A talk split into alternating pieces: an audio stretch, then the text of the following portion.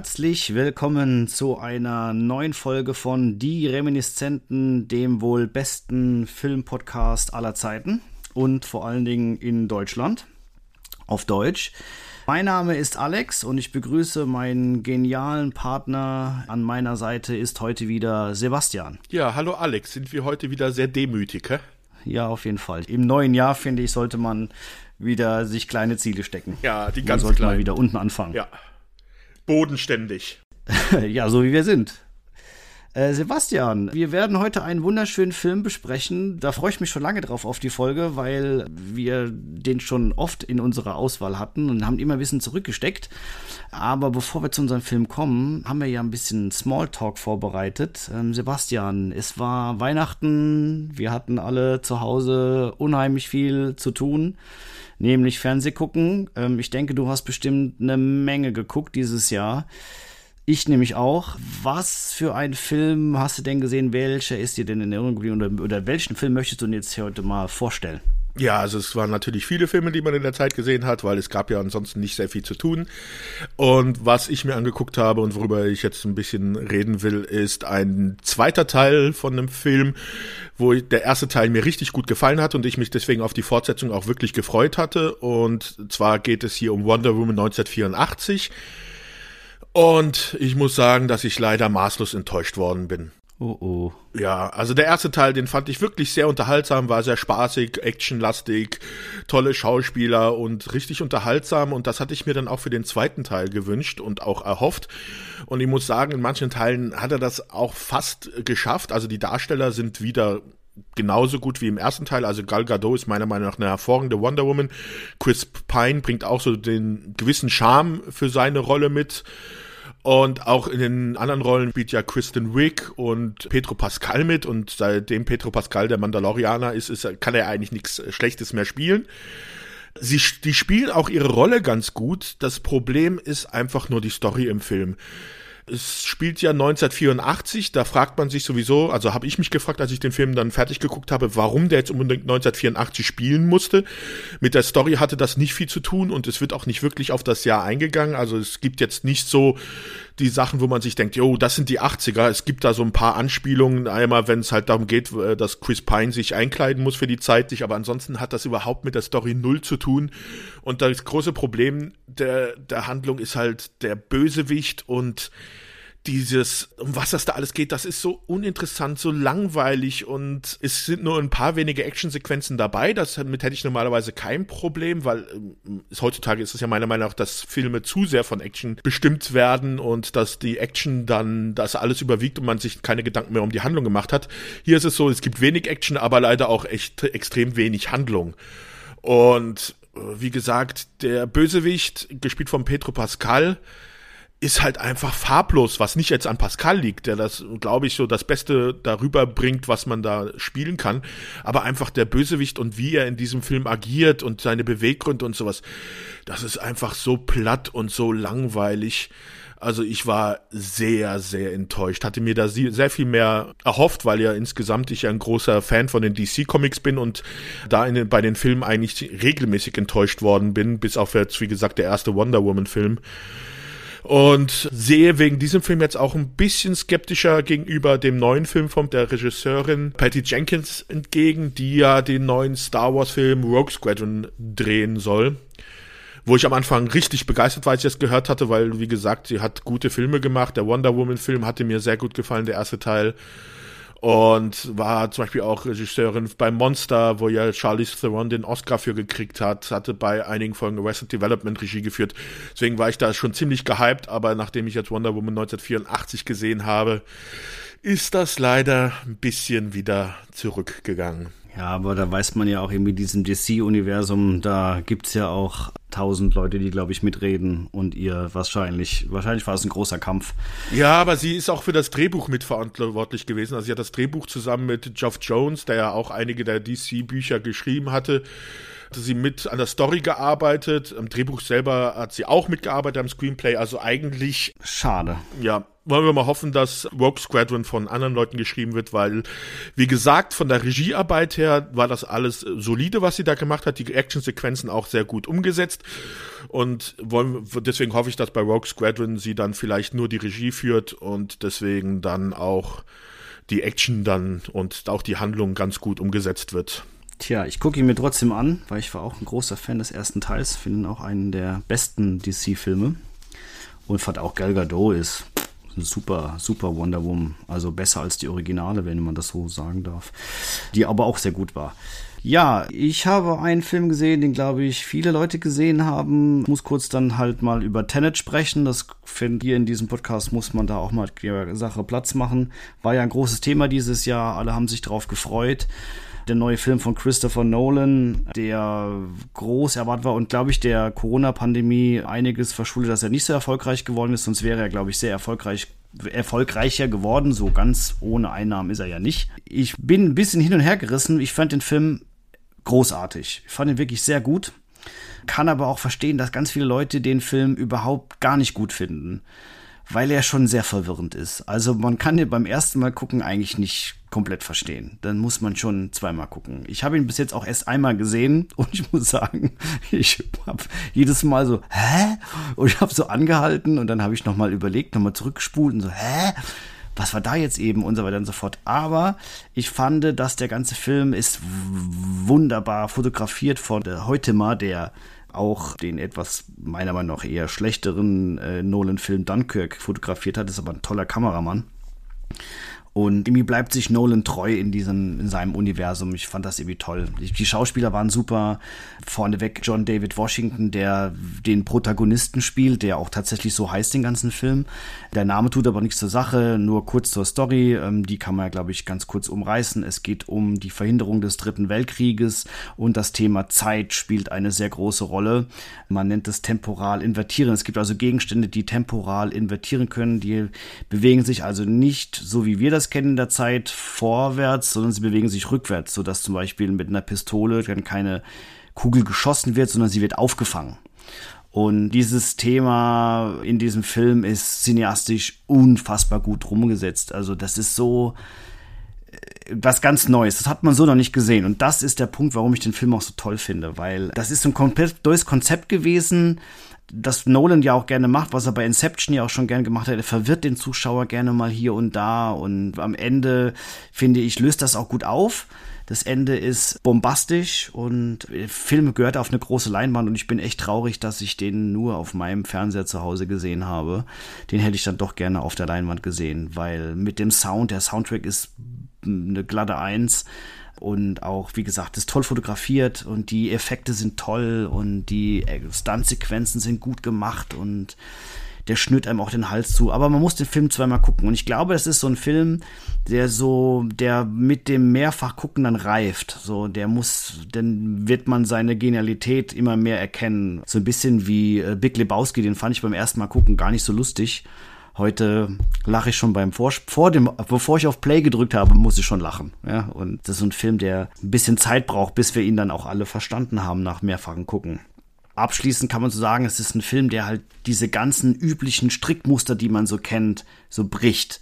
So, wir sind die letzten Jahre ja alle diese Comicfilme gewohnt und diese ganzen Action-Blockbuster und die laufen ja mehr oder minder alle nach demselben Strickmuster ab. Das ist jetzt mal was komplett Neues. Da kann ich auch schon über ein bisschen überleiten zu unserem heutigen Film, weil das auch ein Film ist, der sich nicht so an die üblichen Strickmuster gehalten hat. Oder wolltest du noch was zum Film Tenet sagen? Hast du ihn gesehen? Nee, ich habe ihn noch nicht gesehen. Ich bin aber auch kein großer Fan von Nolan-Filmen. Du bist der Zweite, den ich kenne, der den nicht gut findet. Ich kenne auch noch jemanden, einen guten, einen sehr guten Kameramann der mir auch auf unseren täglichen Fahrten zum Set immer erzählt hat, wie kacke er Nolan-Filme findet. Ich habe immer so, hä?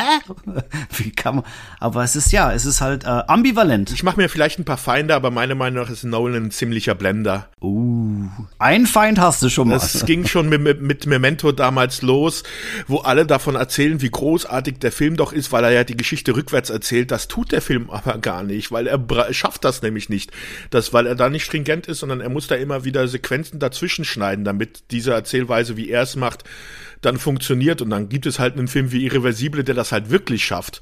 Und ich war auch seine Batman-Filme, die ja auch sehr geliebt werden, das ist auch nicht der Batman, so wie ich ihn mag. Interstellar fand ich auch ganz großen Quatsch. Der einzige, der mir wirklich gefallen hat, war Inception. Okay. Ja, jedem sei seine Meinung gegönnt. Ja, und meine ist halt richtig. richtig schlecht, meinst du? Ja, deine Meinung ist richtig schlecht. Aber gut. Nee, mir hat's gefallen. Ja, also ich werde mir auch irgendwann mal dann noch angucken, jetzt demnächst. Ja, solltest du auch, weil das ist also allein aus cineastischen Gründen ist das ein, ein Must-See. So, aber da wir ja waren, bei übliche Strickmuster werden gebrochen und wie wir wissen, das gefällt dem Sebastian nicht, ist es umso erstaunlicher, dass du, dass wir diesen Film jetzt gewählt haben, weil das auch ein Film ist, der keine, sich nicht an irgendwelche Regeln der cineastischen Filmkunst haltet. Es ist Ritter der Kokosnuss oder wie heißt er auf Englisch? Monty Python and the Holy Grail. Und ich habe nie gesagt, dass ich es nicht mag, wenn man sich nicht an Strickmuster hält. Da werden mir wieder Sachen in den Mund gelegt. Naja, wenn du Nolan nicht magst, Nolan ist ja dafür bekannt, dass er ja, er ist der äh, einzige, er ist der einzige Regisseur auf der ganzen Welt, der sich nicht an Strickmuster nee, das hält. Ich, das, das habe ich nicht gesagt. Das habe ich nicht gesagt. Ich habe gesagt, er hält sich nicht daran. Und er versucht sie, er versucht neue Wege zu gehen. So, und das versucht die geniale Monty Python-Truppe ja auch in unserem Film. Okay, ja, wie gesagt, Ritter der Kokosnuss, Monty Python and the Holy Grail erschienen in England und den USA 1975, in Deutschland erst am 13.08.1976. Hat man also wieder einige Monate, also ich glaube so um die 18 Monate ins Land ziehen lassen müssen, bevor dann auch das deutsche Publikum damals in den Genuss gekommen ist, diesen Film zu sehen. Ich weiß jetzt nicht, ob das an der Übersetzung gelegen hat oder ob da doch andere Kriterien für die deutschen Verleiher ausschlaggebend waren, ob man nicht sich gedacht hat, das kann man dem deutschen Publikum nicht zumuten. Würde mich aber wundern, da wie der Originaltitel es ja schon sagt, der Film von der Monty Python Crew kommt. Ja, die war ja dann in Deutschland auch schon einigermaßen bekannt, ne? Also, ja, also aber schon. Den, nicht so wie heute, klar. Ach doch, das war schon damals auch ein großes Ding, weil immerhin ja. hat ja Alfred Biolek dann ja als Produzent sogar die Crew nach Deutschland geholt, damit sie sogar zwei Folgen hier in Deutschland produzieren von ihrer damaligen Serie Monty Python's Flying Circus. Okay, das wusste ich nicht, aber interessant. Ja. Also ja. gut, sie waren auf jeden Fall ein großes Thema. Und ich glaube, dass es deswegen so lange gedauert hat, weil dann so geniale Köpfe sich wieder einen deutschen Untertitel oder sagen wir einen deutschen Filmtitel haben ausdenken müssen, wie Ritter der Kokosnuss. Ich finde ihn nicht so schlimm wie die anderen deutschen Titel, die wir schon in diesem Podcast hatten, aber er ist auch schon selten dämlich irgendwie. Also, aber er passt. Äh, ja, toll, wegen dem Kokosnuss-Gag, aber ich finde irgendwie The Holy Grail, das hätte man doch genauso, also weißt du, man hätte doch einfach nennen können, Monty Python und die Suche nach dem Heiligen Gral. Wäre für mich irgendwie der bessere Titel gewesen, aber irgendwelche schlauen Köpfe haben ja da immer was anderes vor. Wir haben uns bloß so dran gewöhnt, glaube ich schon. Ja, glaube, wir müssen aber vielleicht für mal so die zwei, drei Leute, die hier zuhören, die den Begriff Monty Python nicht kennen oder nichts damit anfangen können, sollten wir vielleicht nochmal erklären, wer beziehungsweise was Monty Python ist. Monty Python ist eine Zusammenstellung von sechs Leuten, die für die BBC Ende der 60er eine Fernsehserie gemacht haben. Monty Pythons Flying Circus. Das ist eine Sketch-Comedy-Sendung, die sehr erfolgreich in England war, dann später auch, als sie nach Amerika gekommen ist, auch in Amerika, auch in Deutschland sehr erfolgreich. Und die haben dann irgendwann mal, sind sie dann auch dazu übergegangen, nicht nur diese Sketch-Comedy fürs Fernsehen zu machen, sondern auch Filme fürs Kino. Da war es so, dass es der erste Film, den sie gemacht hatten, Monty Pythons wunderbare Welt der Schwerkraft, der auch äh, im Englischen eigentlich den Titel Now for Something Completely Different hatte. Das war so eine Zusammenstellung der besten Sketch aus ihrer Serie. Und der war auch doch recht erfolgreich, weswegen man sich dann irgendwann mal entschieden hat, dass man dann auch einen Film macht. Und dieser erste Film ist halt Monty Python and the Holy Grail. Viele dürften vielleicht eher ihren Film kennen, der danach rausgekommen ist und der wohl mit der erfolgreichste Film von ihnen ist, und das ist das Leben des Brian. Aber kommen wir doch mal vielleicht zu der Entstehungsgeschichte von Monty Python. Und zwar besteht Monty Python aus, wie gesagt, insgesamt sechs Personen. Auf die werden wir auch noch kurz mal eingehen. Man kann aber sagen, dass sich diese Gruppe halt aus zwei Gruppen zusammengestellt hat. Die eine von Leuten, die vorher an der Universität in Cambridge studiert hatte und die zweite Gruppe, die an, in Oxford studiert hat die dort an den Universitäten auch schon jeweils an irgendwelchen Comedy-Projekten gearbeitet haben und die dann zur BBC gekommen sind. Bei der BBC haben die sich dann getroffen und hatten auch schon bei einer Fernsehproduktion vorher zusammengearbeitet mit dem Titel The Frost Report. Das war auch schon so eine Sketchshow, wo sie jetzt schon zum Teil der Leute waren, die daran gearbeitet haben. Und die sind dann irgendwann mal auf die Idee gekommen, eine eigene Sendung zu machen und sind zur BBC gegangen. Also waren ja sowieso schon bei der BBC, aber sind zum Chef der BBC gegangen und da gibt's eine schöne Anekdote von John Cleese, dass sie, als sie dann bei den Produzenten gesessen haben, eigentlich noch gar keine Idee hatten, was sie genau machen sie wollten. Sie haben halt nur da gesessen und gemeint, ja, wir würden gerne eine Sendung machen und wurden dann gefragt, ja, um was geht's denn in dieser Sendung? Und dann haben sie sich so angeguckt, ja, um Sketche, die wir drehen. Dann hat der Produzent wieder gefragt, wird's denn Stargäste geben? Da konnten sie nicht drauf antworten. Dann wurde es gefragt, gibt's denn Musik dazu? Und dann haben sie auch gesagt, das wissen wir nicht. Und das war damals anscheinend noch möglich, ohne einen Pitch dann wirklich von der BBC den Auftrag zu bekommen, eine Serie mit äh, 15 oder 16 Episoden dann für die erste Staffel zu machen. Und da sind dann diese Leute zusammengekommen, haben sich zusammengesetzt und haben dann angefangen, ihre Sketche zu drehen. Und haben das alles dann unter einem Namen zusammengefasst, halt unter diesem Monty Python, der ja bis heute dann Berühmtheit erlangt hat. Weißt du denn, wie der Name zustande gekommen ist, oder? Also der Vorname Monty war, weil, glaube ich, Eric Idle in irgendeiner Kneipe. Richtig, Monty kennengelernt hat. Genau. Monty kennengelernt hat und den Namen so super fand. Und bei Python. Das war John Cleese. John Cleese hat spontan irgendwie Namen sagen musste und dann haben sie Monty Python draus gemacht. Und dann ist irgendwie wie Python äh, das Thema gewesen. Also, wie sie so waren, also sie müssen ja ziemlich genial gewesen sein, weil Oxford und Cambridge sind ja nicht irgendwelche Universitäten. Wie ich habe gelesen, der eine oder andere hat da Geschichte, aber auch englische Sprache studiert. Das waren schon clevere Kerlchen und die müssen sich da schon, glaube ich, ganz gut verkauft haben, auch bei der BBC.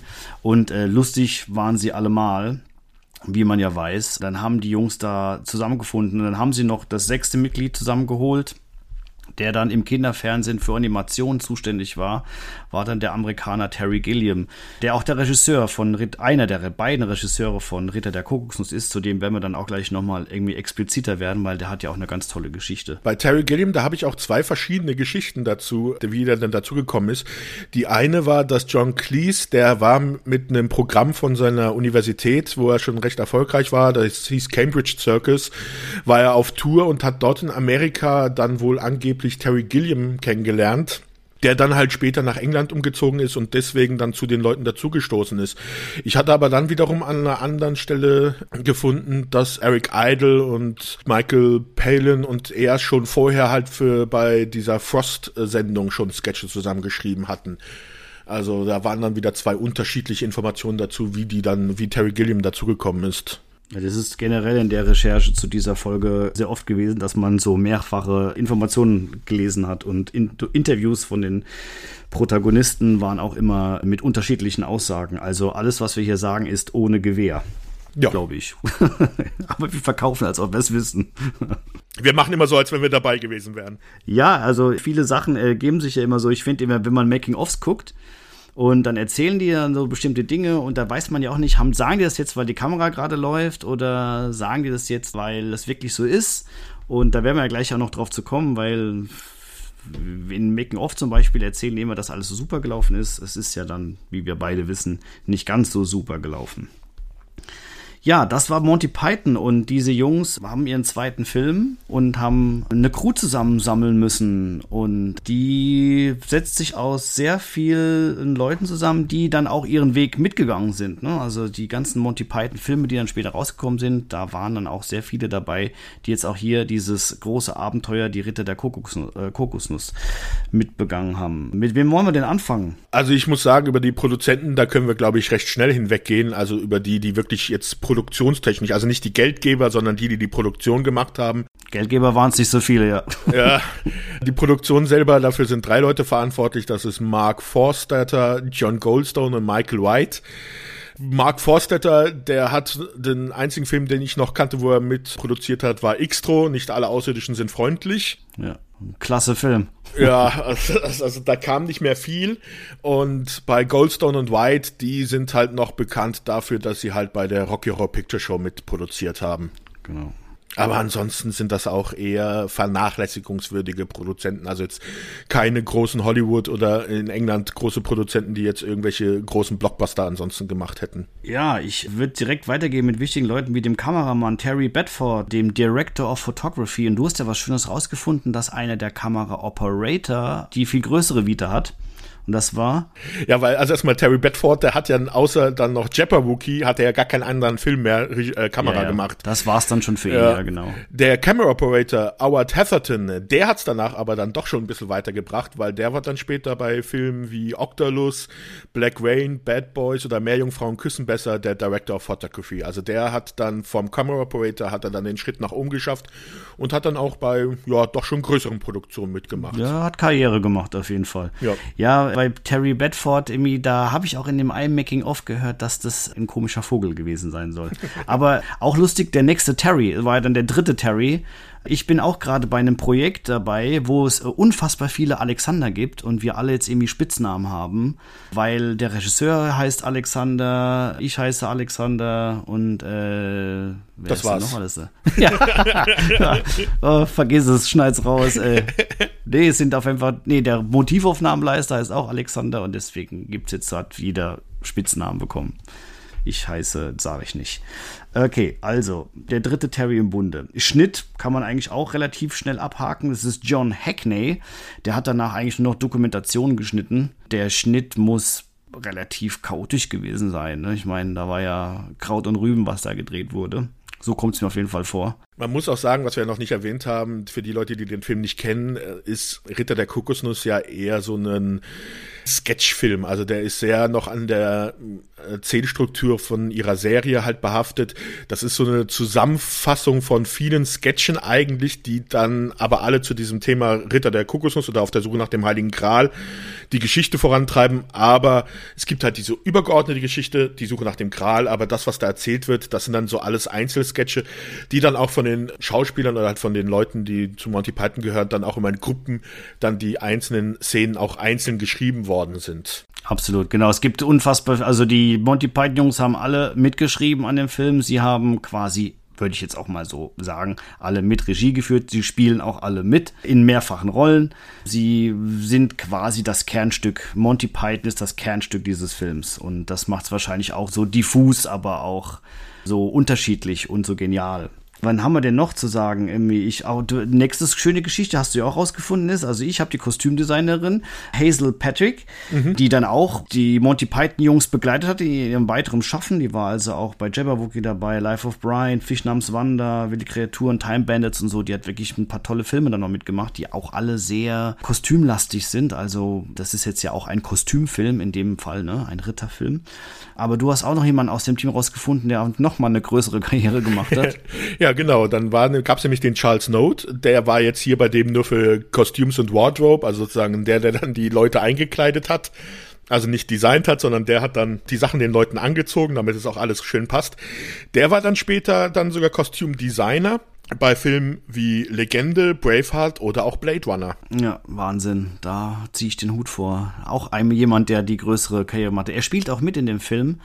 Da können wir ja nachher nochmal drauf kommen an der Szene, wenn äh, der steht, der spielt einen der Wachen, werden wir wahrscheinlich nachher wieder vergessen haben, spielt einen der Wachen an der Tür, der dann erstochen wird von einem der Ritter. Ja. Aber das wird, kommt in dem Film sowieso dauernd vor, weil jeder, jeder alles spielt. Also es sind auch lustigerweise, glaube ich, sogar äh, Passanten immer angesprochen worden. Wollen sie kurz mitspielen? Und dann wurde den Ritterkostüm angezogen, die wurden hingestellt und dann danke, das war's und wieder nach Hause.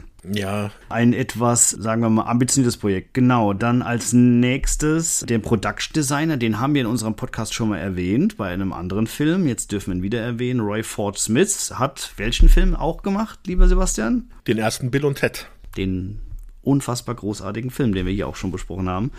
Da haben wir auch schon erwähnt, dass er die Turtle-Filme gemacht hat und Warlock und Robin Hood von Mel Brooks. Also ein sehr altgedienter und großer ähm, Szenenbildner. Toller Mann. Dann habe ich auf meiner Liste eigentlich nur noch den, den, den schlimmsten Job in dem Film, bei diesem Film, ähm, die Script Continuity. Penny Isles heißt die gute Frau. Ich bin, habe sie deswegen jetzt mal rausgeschrieben, weil ich da auch mal kurz den Job der Script Continuity erklären wollte. Oder es klingt jetzt ein bisschen weiblich, aber es wird natürlich irgendwie je nach Position ausgeführt. Script Continuity ist ein oder Script Supervisor ist ein Job, der sehr wichtig ist beim Film, weil wir ja nicht chronologisch drehen, sondern wir drehen ja äh, an den Motiven entlang. Das heißt also, alles an Burg 1 wird erstmal Burg 1 gedreht. Das kann ja sein, dass das diverse Szenen aus dem ganzen Film sind. Die Szene 1, aber auch die Szene 99. Da kann es ja sein, dass die Protagonisten und die Darsteller unterschiedliche Spieltage haben. Das heißt, die haben unterschiedliche Kostüme an oder sie sind ja in verletzt und so weiter und so fort. Das heißt, der sogenannte Anschluss stimmt die Szenen, stimmt das so überein. Das Script Continuity ist die Person, die immer neben dem Regisseur steht mit so einem großen Buch in der Hand. Also früher war es so, heute ist es nur noch ein iPad und alle Fragen beantworten muss. Und die Fragen kommen wirklich im Sekundentakt. Äh, wo stand ich gerade eben als in der Szene 1? Habe ich da äh, das Schwert in der linken oder in der rechten Hand? Also das ist so, das sind die Leute, die früher beim laufenden Band immer die Gewinner waren. Weißt du, diese alte Rudi Carell Show, mhm. wo man sich die 40.000 Sachen merken musste, die an einem vorbeigefahren sind. Und das ist so, Script Continuity guckt sich auch immer die ganze Szenerie an und muss immer wissen, wo hat das Glas Glas gestanden? Wie voll war das Weinglas? Ja, ich glaube, früher war der, das wichtigste Utensil für die bei der Arbeit die Polaroid-Kamera. Ja, Polaroid, das gibt es heute auch natürlich, wird Fotos gemacht.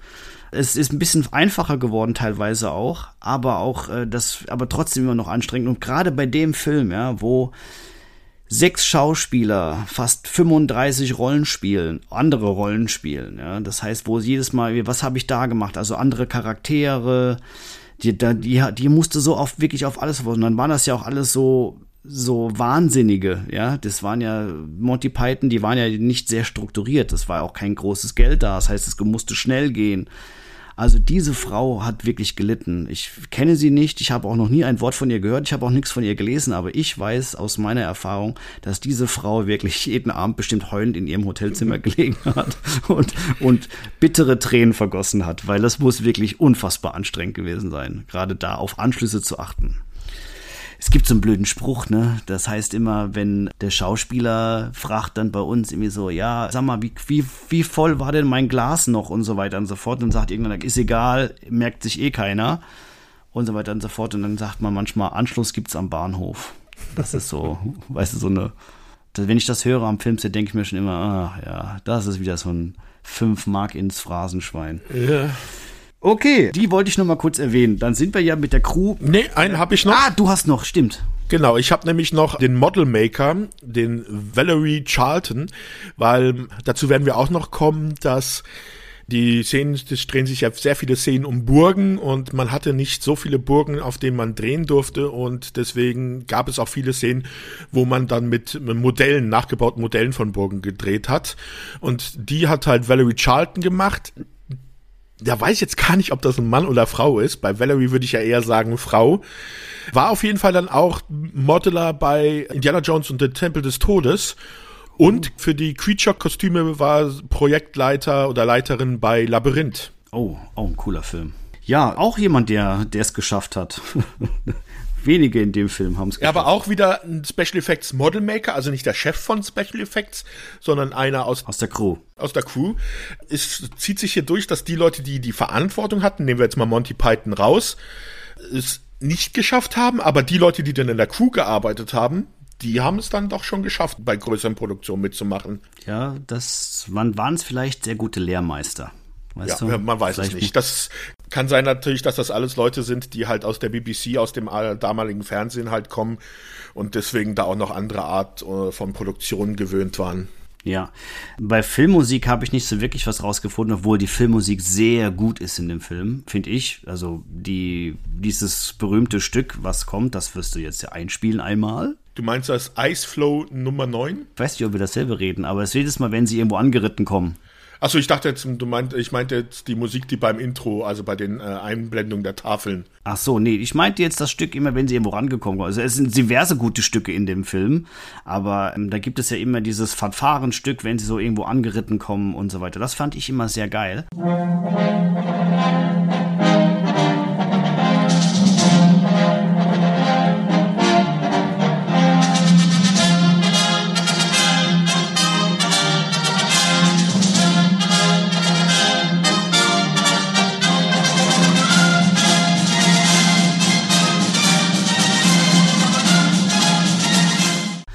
Aber so richtig einen guten Composer habe ich nicht rausgefunden. Das war alles so. Es ist auch so, dass viel der Musik sich zusammengekauft war. Also zum Beispiel dieses Ice Flow Number 9, was beim, am Anfang, wenn die äh, Texttafeln kommen, das ist von einem Composer namens Pierre Harvey und das ist dann halt aus einer Musikbibliothek. Okay rausgeholt. Also dann, die hatten jetzt für den Film selber, so wie ich das verstanden ha habe, keinen eigenen Composer, sondern die haben dann aus irgendwelchen Musikbibliotheken sich dann Stücke besorgt, die sie dann einspielen konnten. Tja, das macht man ja heute teilweise auch so. Aber gut, da haben sie super Sachen gefunden. Okay, und dann finally, die Crew haben wir jetzt besprochen, aber natürlich haben wir die Main People of the Crew noch nicht. Zwar die beiden Regisseure. Haben sie ja kurz schon mal erwähnt, Terry Gilliam und Terry Jones. Terry Gilliam und Terry Jones, die haben sich ja hier die Regie geteilt. Äh, man muss zu beiden sagen, dass sie da noch gar keine richtige Erfahrung wirklich bei, äh, als Regisseur bei Filmen hatten. Jeder von Monty Python hat irgendwann mal Regie bei dem Flying Circus gemacht. Das ist aber schon ein Unterschied, ob du Regie bei so einem 3-Minuten-Sketch machst oder bei einem 90-Minuten-Film. Und man hatte sich dann darauf geeinigt, dass Terry Jones und Terry Gilliam die Regie machen, weil keiner von den anderen es machen wollte. und sie wollten auch nicht den Regisseur haben, der eigentlich auch den, äh, ihren ersten Film, die wunderbare Welt der Schwerkraft gemacht hat oder auch, auch die Sketche teilweise bei Flying Circus gemacht hat. Mhm. Den wollten sie nicht dabei haben. Deswegen haben sie sich entschieden, das selbst zu führen, was eine sehr mutige Entscheidung war in dem Fall. Also Terry Jones selber hat dann auch später mal in Interviews gesagt, dass eigentlich Terry Gilliam mehr an dem Film Regie gemacht hat als er. Er hat dann aber später das Leben des Brian die Regie geführt. Da hatte man sich dann darauf geeinigt, dass nur einer von ihnen Regie führen sollte, weil es halt auch schon bei der Ritter der Kokosnuss zwischen den beiden doch häufiger mal zu Reibereien gekommen ist, wie beide die Art des Regieführens sehen. Terry Gilliam ist ein sehr technischer Regisseur, der halt sehr auf Bildkomposition achtet, wie der Lichteinfall und sowas ist. Und Terry Jones ist da eher der Typ, der halt mehr auf die Story achtet und dem der Rest so ein bisschen dann eher egal ist. Wie gesagt, er hat bei Leben des Brian oder dann auch bei dem nächsten Monty Python-Film Der Sinn des Lebens Regie geführt. Er hat dann aber auch Regie bei Filmen wie Erik der Wikinger, wo ja auch einige der Monty Python-Leute dabei waren, geführt. Aber ansonsten war da nicht mehr viel. Er hat noch mal zuletzt zufällig allmächtig Regie geführt. Das war nach einem alten Drehbuch von ihm, wo Simon Peck mitgespielt hat. Der Film ist aber ziemlich gefloppt. Er hat noch so ein, zwei, drei Folgen von Die Abenteuer des jungen Indiana Jones gemacht. Eine sehr gute Serie, die ich damals gar nicht so schlecht fand wo es so ein bisschen um die jungen Jahre von Indiana Jones geht, die aber total absurd sind, weil er so ziemlich jede geschichtliche Figur trifft. Aber trotzdem irgendwie gut geschrieben. So könnte man so ein bisschen als Comic betrachten. Mhm. Ja, Terry Jones ist auch leider gestorben letztes Jahr. Das ist auch an mir vorbeigegangen. Ja, war ich jetzt auch sehr überrascht, als ich das gelesen habe. Ja, der ist an Demenz gestorben und hat da ein großes Loch gerissen. Weil der war ein cooler Typ. Irgendwie, ich fand die Interviews mit ihm jetzt auch wirklich immer sehr eloquent und es ist auch sehr, sehr lustig zu sehen, dass die beiden also er und Gilliam vollkommen unterschiedliche Typen sind, weil Gilliam wirkt ja schon fast geisteskrank in den Interviews. Ne? Also, also wirklich spooky Typ. Und Jones ist ja schon eher der, also mit dem würde ich eher ein Bier trinken gehen, würde ich jetzt mal sagen. Ja, das ist auch der, man sagt, der war auch schon immer so, glaube ich, so einer von den Leuten, die halt beliebt waren. In seiner College-Zeit war er Captain vom Box-Team, war beim Rugby-Team, war auch. Äh, Schulcaptain. In Oxford, ne? Ich meine, es ist ja. auch nicht irgendein, ist ja auch nicht irgendeine Universität, sondern, naja. Also der, der, mit dem konnte man, glaube ich, sich gut verstehen. Also das war ja. schon so ein Menschentyp. Gut, mit Terry Gilliam, wie gesagt, war es ein bisschen schwieriger. Ich habe auch noch so ein paar Brocken da. Das ist ja, bei dem widerspricht sich sehr viel, finde ich. Also A, natürlich wie er auch auftritt, aber auch B, was so über ihn aufgezeichnet ist. Aber er hat wohl selbst gesagt, dass er in den 60er Jahren fast zum Terrorist geworden wäre und deswegen aus den USA nach England übergesiedelt ist, weil er sich mit den Zuständen in den USA nicht so einverstanden gefühlt hat. Er hat ja sogar die Staatsbürgerschaft abgegeben in den 2000ern. Richtig. Der, irgendwie 2006, glaube ich, habe ich mir aufgeschrieben, mhm. ist er Engländer geworden. Ja, der scheint mit Amerika nicht ganz so einverstanden zu sein. Ja. Er ist dann aber zum Fernsehen gegangen, hat Animationen fürs Kinderfernsehen gemacht und ist dann da auf die Jungs von Monty Python gestoßen und dann, klar, ist die Geschichte geschrieben. Ne? Er hat dann Ritter der Kokosnuss gemacht, Jabberwocky, Time Bandits, was auch ein unfassbar toller Film ist. Brazil. Da war er für den Oscar nominiert. Richtig, war so, der hat dann auch wirklich ein paar Meisterwerke hingelegt. König der Fischer hatte auch Oscar-Nominierung, aber nur für die Schauspieler. Mhm. 12 Monkeys ja. ist auch ein unfassbar toller Film. Hier lohnt es sich, Tipp nebenbei, das Making-of zu schauen von 12 Monkeys, das heißt der Hamster-Faktor. Das ist ein unfassbares super Making-of, weil es jetzt nicht so ein typisches ja, wir haben alle toll zusammengearbeitet, Making of ist, sondern so, das zeigt mir wirklich, wie viel Scheiß an so einem Filmset passieren kann. Und das zeigen die auch ungeschönt und zeigen auch so ein bisschen Terry Gilliam, der da seit ein paar Filmen auch als verfluchter Regisseur gilt, weil sehr viele Projekte, die er da angefasst hat, immer in so einem Desaster geendet haben, wie zum Beispiel 12 Monkeys, war wohl auch ein sehr schlimmes Projekt. Äh, er hat aber auch Fear and Loathing in Las Vegas gemacht, der auch sehr berühmt ist, gerade in, also Johnny Jetzt Depp. Sprich es aus, sprich es aus. In Kifferkreisen. In, in Kifferkreisen, ja. Brothers Grimm war so, der hat mir jetzt nicht so gut gefallen, der Film, der war aber auch okay. Und dann sein langjähriges Projekt, was er auch erst vor kurzem ist, irgendwie auf Realisation geschafft hat, ist The Man Who Killed Don Quixote. Dazu gibt es eine noch viel bessere Dokumentation, und zwar Lost in La Mancha, kann ich auch jedem nur empfehlen. Es ist nicht einfach daran zu kommen. Das ist eine englische Dokumentation, aber wenn man mal sehen will, wie ein Kinofilm innerhalb von vier Tagen den Bach runtergeht, das ist am Anfang sehr erheiternd, aber am Ende sehr traurig, weil der, der Traum von, von Gilliam da zerbricht und man kann da live zugucken. Also es ist echt absurd, irgendwie da, da kommt auf einmal die Tränen der Wüste und es kommt ein riesiger Regensturm und spült alles weg. Danach ist die Wüste grün, die können da nicht weiterdrehen, müssen umsiedeln. Der Hauptdarsteller bricht sich, glaube ich, das Steißbein und kann auf dem Gaul nicht mehr reiten, also der Donkey Shot. Dann müssen sie umziehen und drehen in so einem NATO-Testfluggebiet, wo dauernd die Düsenjäger drüber gehen und der dreht da also am, am, der dreht da alle fünf Minuten durch. Und ähm, naja, also es ist unterhaltsam, aber auch ein bisschen traurig. Lohnt sich wirklich mal die Werke von ihm anzugucken, weil er auch ganz besonderes Verständnis für, für, für, für, für Szenenbild hat und auch so wie er es bei so Baron Münchhausen war ja auch so ein unfassbar krass geiles, so spezielles Szenenbild. Und der hat halt auch seinen eigenen Stil. Und das mag ich ja. immer Regisseuren, wenn die so ihren eigenen Stil haben und so, so wie Nolan weißt du? ne, aber was ich, ähm, also bei der Recherche dann über ihn, man hört ja immer, oh, es ist schwer mit ihm zu arbeiten und sowas, aber was ich dann das Interessante da fand, ist normalerweise, wenn wir dann über Darsteller oder sowas sprechen und wie wenn du dir das anschaust, siehst ja bei irgendwie 90 Prozent der Leuten irgendwie vier, fünfmal verheiratet, da ein Kind, da ein Kind oder sowas. Und er ist seit 1973 mit ein und derselben Frau verheiratet, was im Filmbusiness echt eine Seltenheit ist.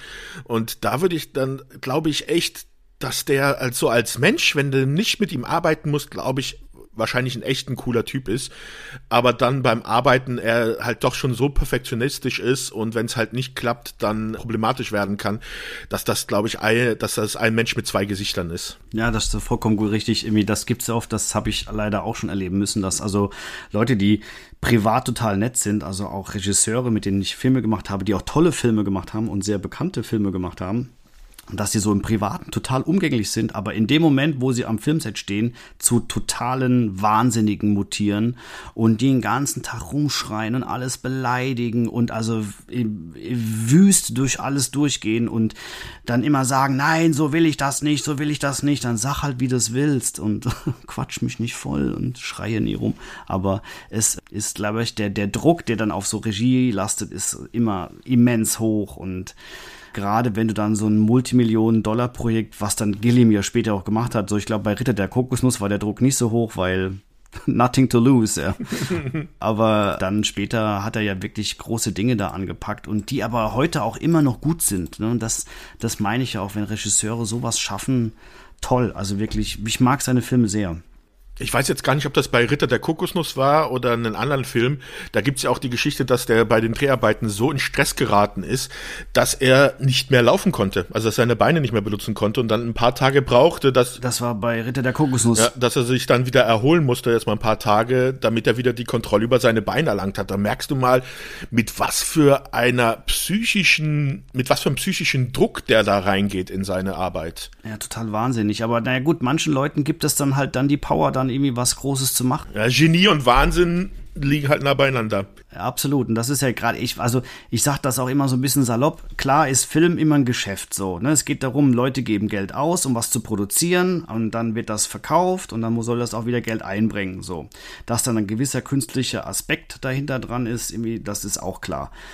Weil es kommen, es werden ja Künstler engagiert, weißt du, und manchmal sind Künstler halt auch wahnsinnig. So. Und die müssen manchmal auch wahnsinnig sein, um halt auch ihre Kreativität aus sich rauszubringen. So, also Quentin Tarantino soll auch kein netter Kerl sein und macht halt gute Filme, hat halt was Besonderes geschaffen, hat dann auch seinen eigenen Stil geschaffen. Ich glaube, es gibt auch Leute, die machen gute Filme und sind ganz liebe Leute. So wie wir beide mal, wenn wir mal Regie führen, weißt du? wart mal ab, wenn ich Regie führe, was ich für ein Arschloch bin. Nee, du kannst da kannst ja gar kein Arschloch sein. Das ist ja, ist ja utopisch bei dir. Du bist ein netter. Du bist ein netter. Deswegen, also du kannst ja gar nicht schreien. Naja, okay, damit haben wir das, die Crew jetzt wirklich besprochen. Ich meine, ja. die beiden Jungs tauchen natürlich noch als Darsteller auf, auch in diversen Rollen. Da können wir es ein bisschen abkürzen. Ja, du hattest ja schon gerade äh, erwähnt, bei dem Film gab es nichts zu verlieren. Vielleicht sollten wir ja mal über das Geld auch wirklich sprechen. ja, auf jeden Fall. Weil der Film war, hatte ein Budget oder war geplant eigentlich anfangs mit 150.000 Pfund, wurde dann aber mit, äh, sollte dann mit 200.000 Pfund realisiert werden. Das Problem war bloß, es wollte keiner das Geld dazu geben. Und man hat dann, äh, ist dann hingegangen und hat dann insgesamt zehn verschiedene Investoren für diesen Film gefunden, die jeweils 20.000 Pfund bezahlt haben. Und darunter fallen dann Leute wie zum Beispiel die Rockband Pink Floyd, Led Zeppelin und Genesis oder auch Elton John, die dann ihr Geld in diesen Film gesteckt haben. Muss man sich mal, das muss man sich mal reinziehen, ne? Ich meine, 300.000 Pfund, das sind, glaube ich, 400.000 Dollar, um uns umzurechnen. Ja. Sind, ne? Da, da kriegst du heute gerade mal, da kriegst du noch nicht mal das, die, die, die Tankquittungen bezahlt. Aber gut, so ist es, ne? Sie haben das Geld dann zusammenbekommen und das sind ja. natürlich sehr prominente Geldgeber. Ja, und halt auch sehr lustig wie, also da war dann ein gewisser Tony Stratton Smith für verantwortlich, das war der Chef von Charisma Records. Das war das Plattenlabel, das vorher die Comedy-Alben von Monty Python rausgebracht hat. Und der hat halt dann diese ganzen Bands und Musiker abgeklappert und die haben dann halt auch das Geld gegeben, weil sie das eigentlich dann nämlich als ähm, Abschreibung für die Steuern nehmen wollten, weil damals wohl die Steuern in England extrem hoch waren bei Künstlereinkommen. Keiner macht mehr was für umsonst, ne? Alle ja. wollen immer nur was haben. Aber man muss auch sagen, dass halt zum Beispiel bei Pink Floyd weiß man, das waren Riesenfans, die haben damals sogar für die Sendung Flying Circus, wenn die im Fernsehen lief, ihre Aufnahmen unterbrochen unterbrochen im Studio, damit sie die Sendung sehen konnten. Ja, sie haben ja auch richtig investiert. Ja. Ich glaube, dass ja jeder von denen ein bisschen was zurückbekommen hat, weil wollen wir jetzt schon sagen, was er eingespielt hat? Ja, das ist halt immer so die Frage bei Filmen aus der ja, Zeit. Da sind halt die Zahlen jetzt nicht so wirklich. Ich habe also für die Kinoeinnahmen damals waren es 1,94 Millionen. In Deutschland? Nee, worldwide habe ich. Ja? Weil ich also habe 5 Millionen rausgefunden wurde. Ah, okay. Und ich glaube, dass, ich glaube, dass diese 1, Zahl, die da rumging, die war die deutsche Zahl. Nee, also ich hatte USA 1,8 und dann stand bei IMDb Cultimated World okay. Wars 1,9. Aber wie gesagt, das waren, das sind Zahlen halt so aus 19 und Ende der 70er. Auf die würde ich sowieso nicht viel geben und insbesondere ja. da der Film ja dann über DVD oder damals halt Video Release und dann nochmal Aufführungen in Kinos, Fernseh und sowas weiß ich nicht. Also bestimmt noch viel, viel, viel mehr eingenommen hat. Lukrativ auf jeden Fall. Ich ja. habe auch letztens gelesen, dass der, äh, der Helm vom Schwarzen Ritter versteigert wurde und dass der, glaube ich, mehr bekommen hat, als das Budget des Films war. ja, das Budget hat natürlich auch eine ziemliche Auswirkung auf den Film, ja. auf die Produktion vom Film. Und da muss man jetzt mal ganz kurz sagen, eine sehr positive. Es ja. ist auch nicht immer nur gut, mit Millionen da rauszuziehen und einfach frei machen zu können, was man machen möchte.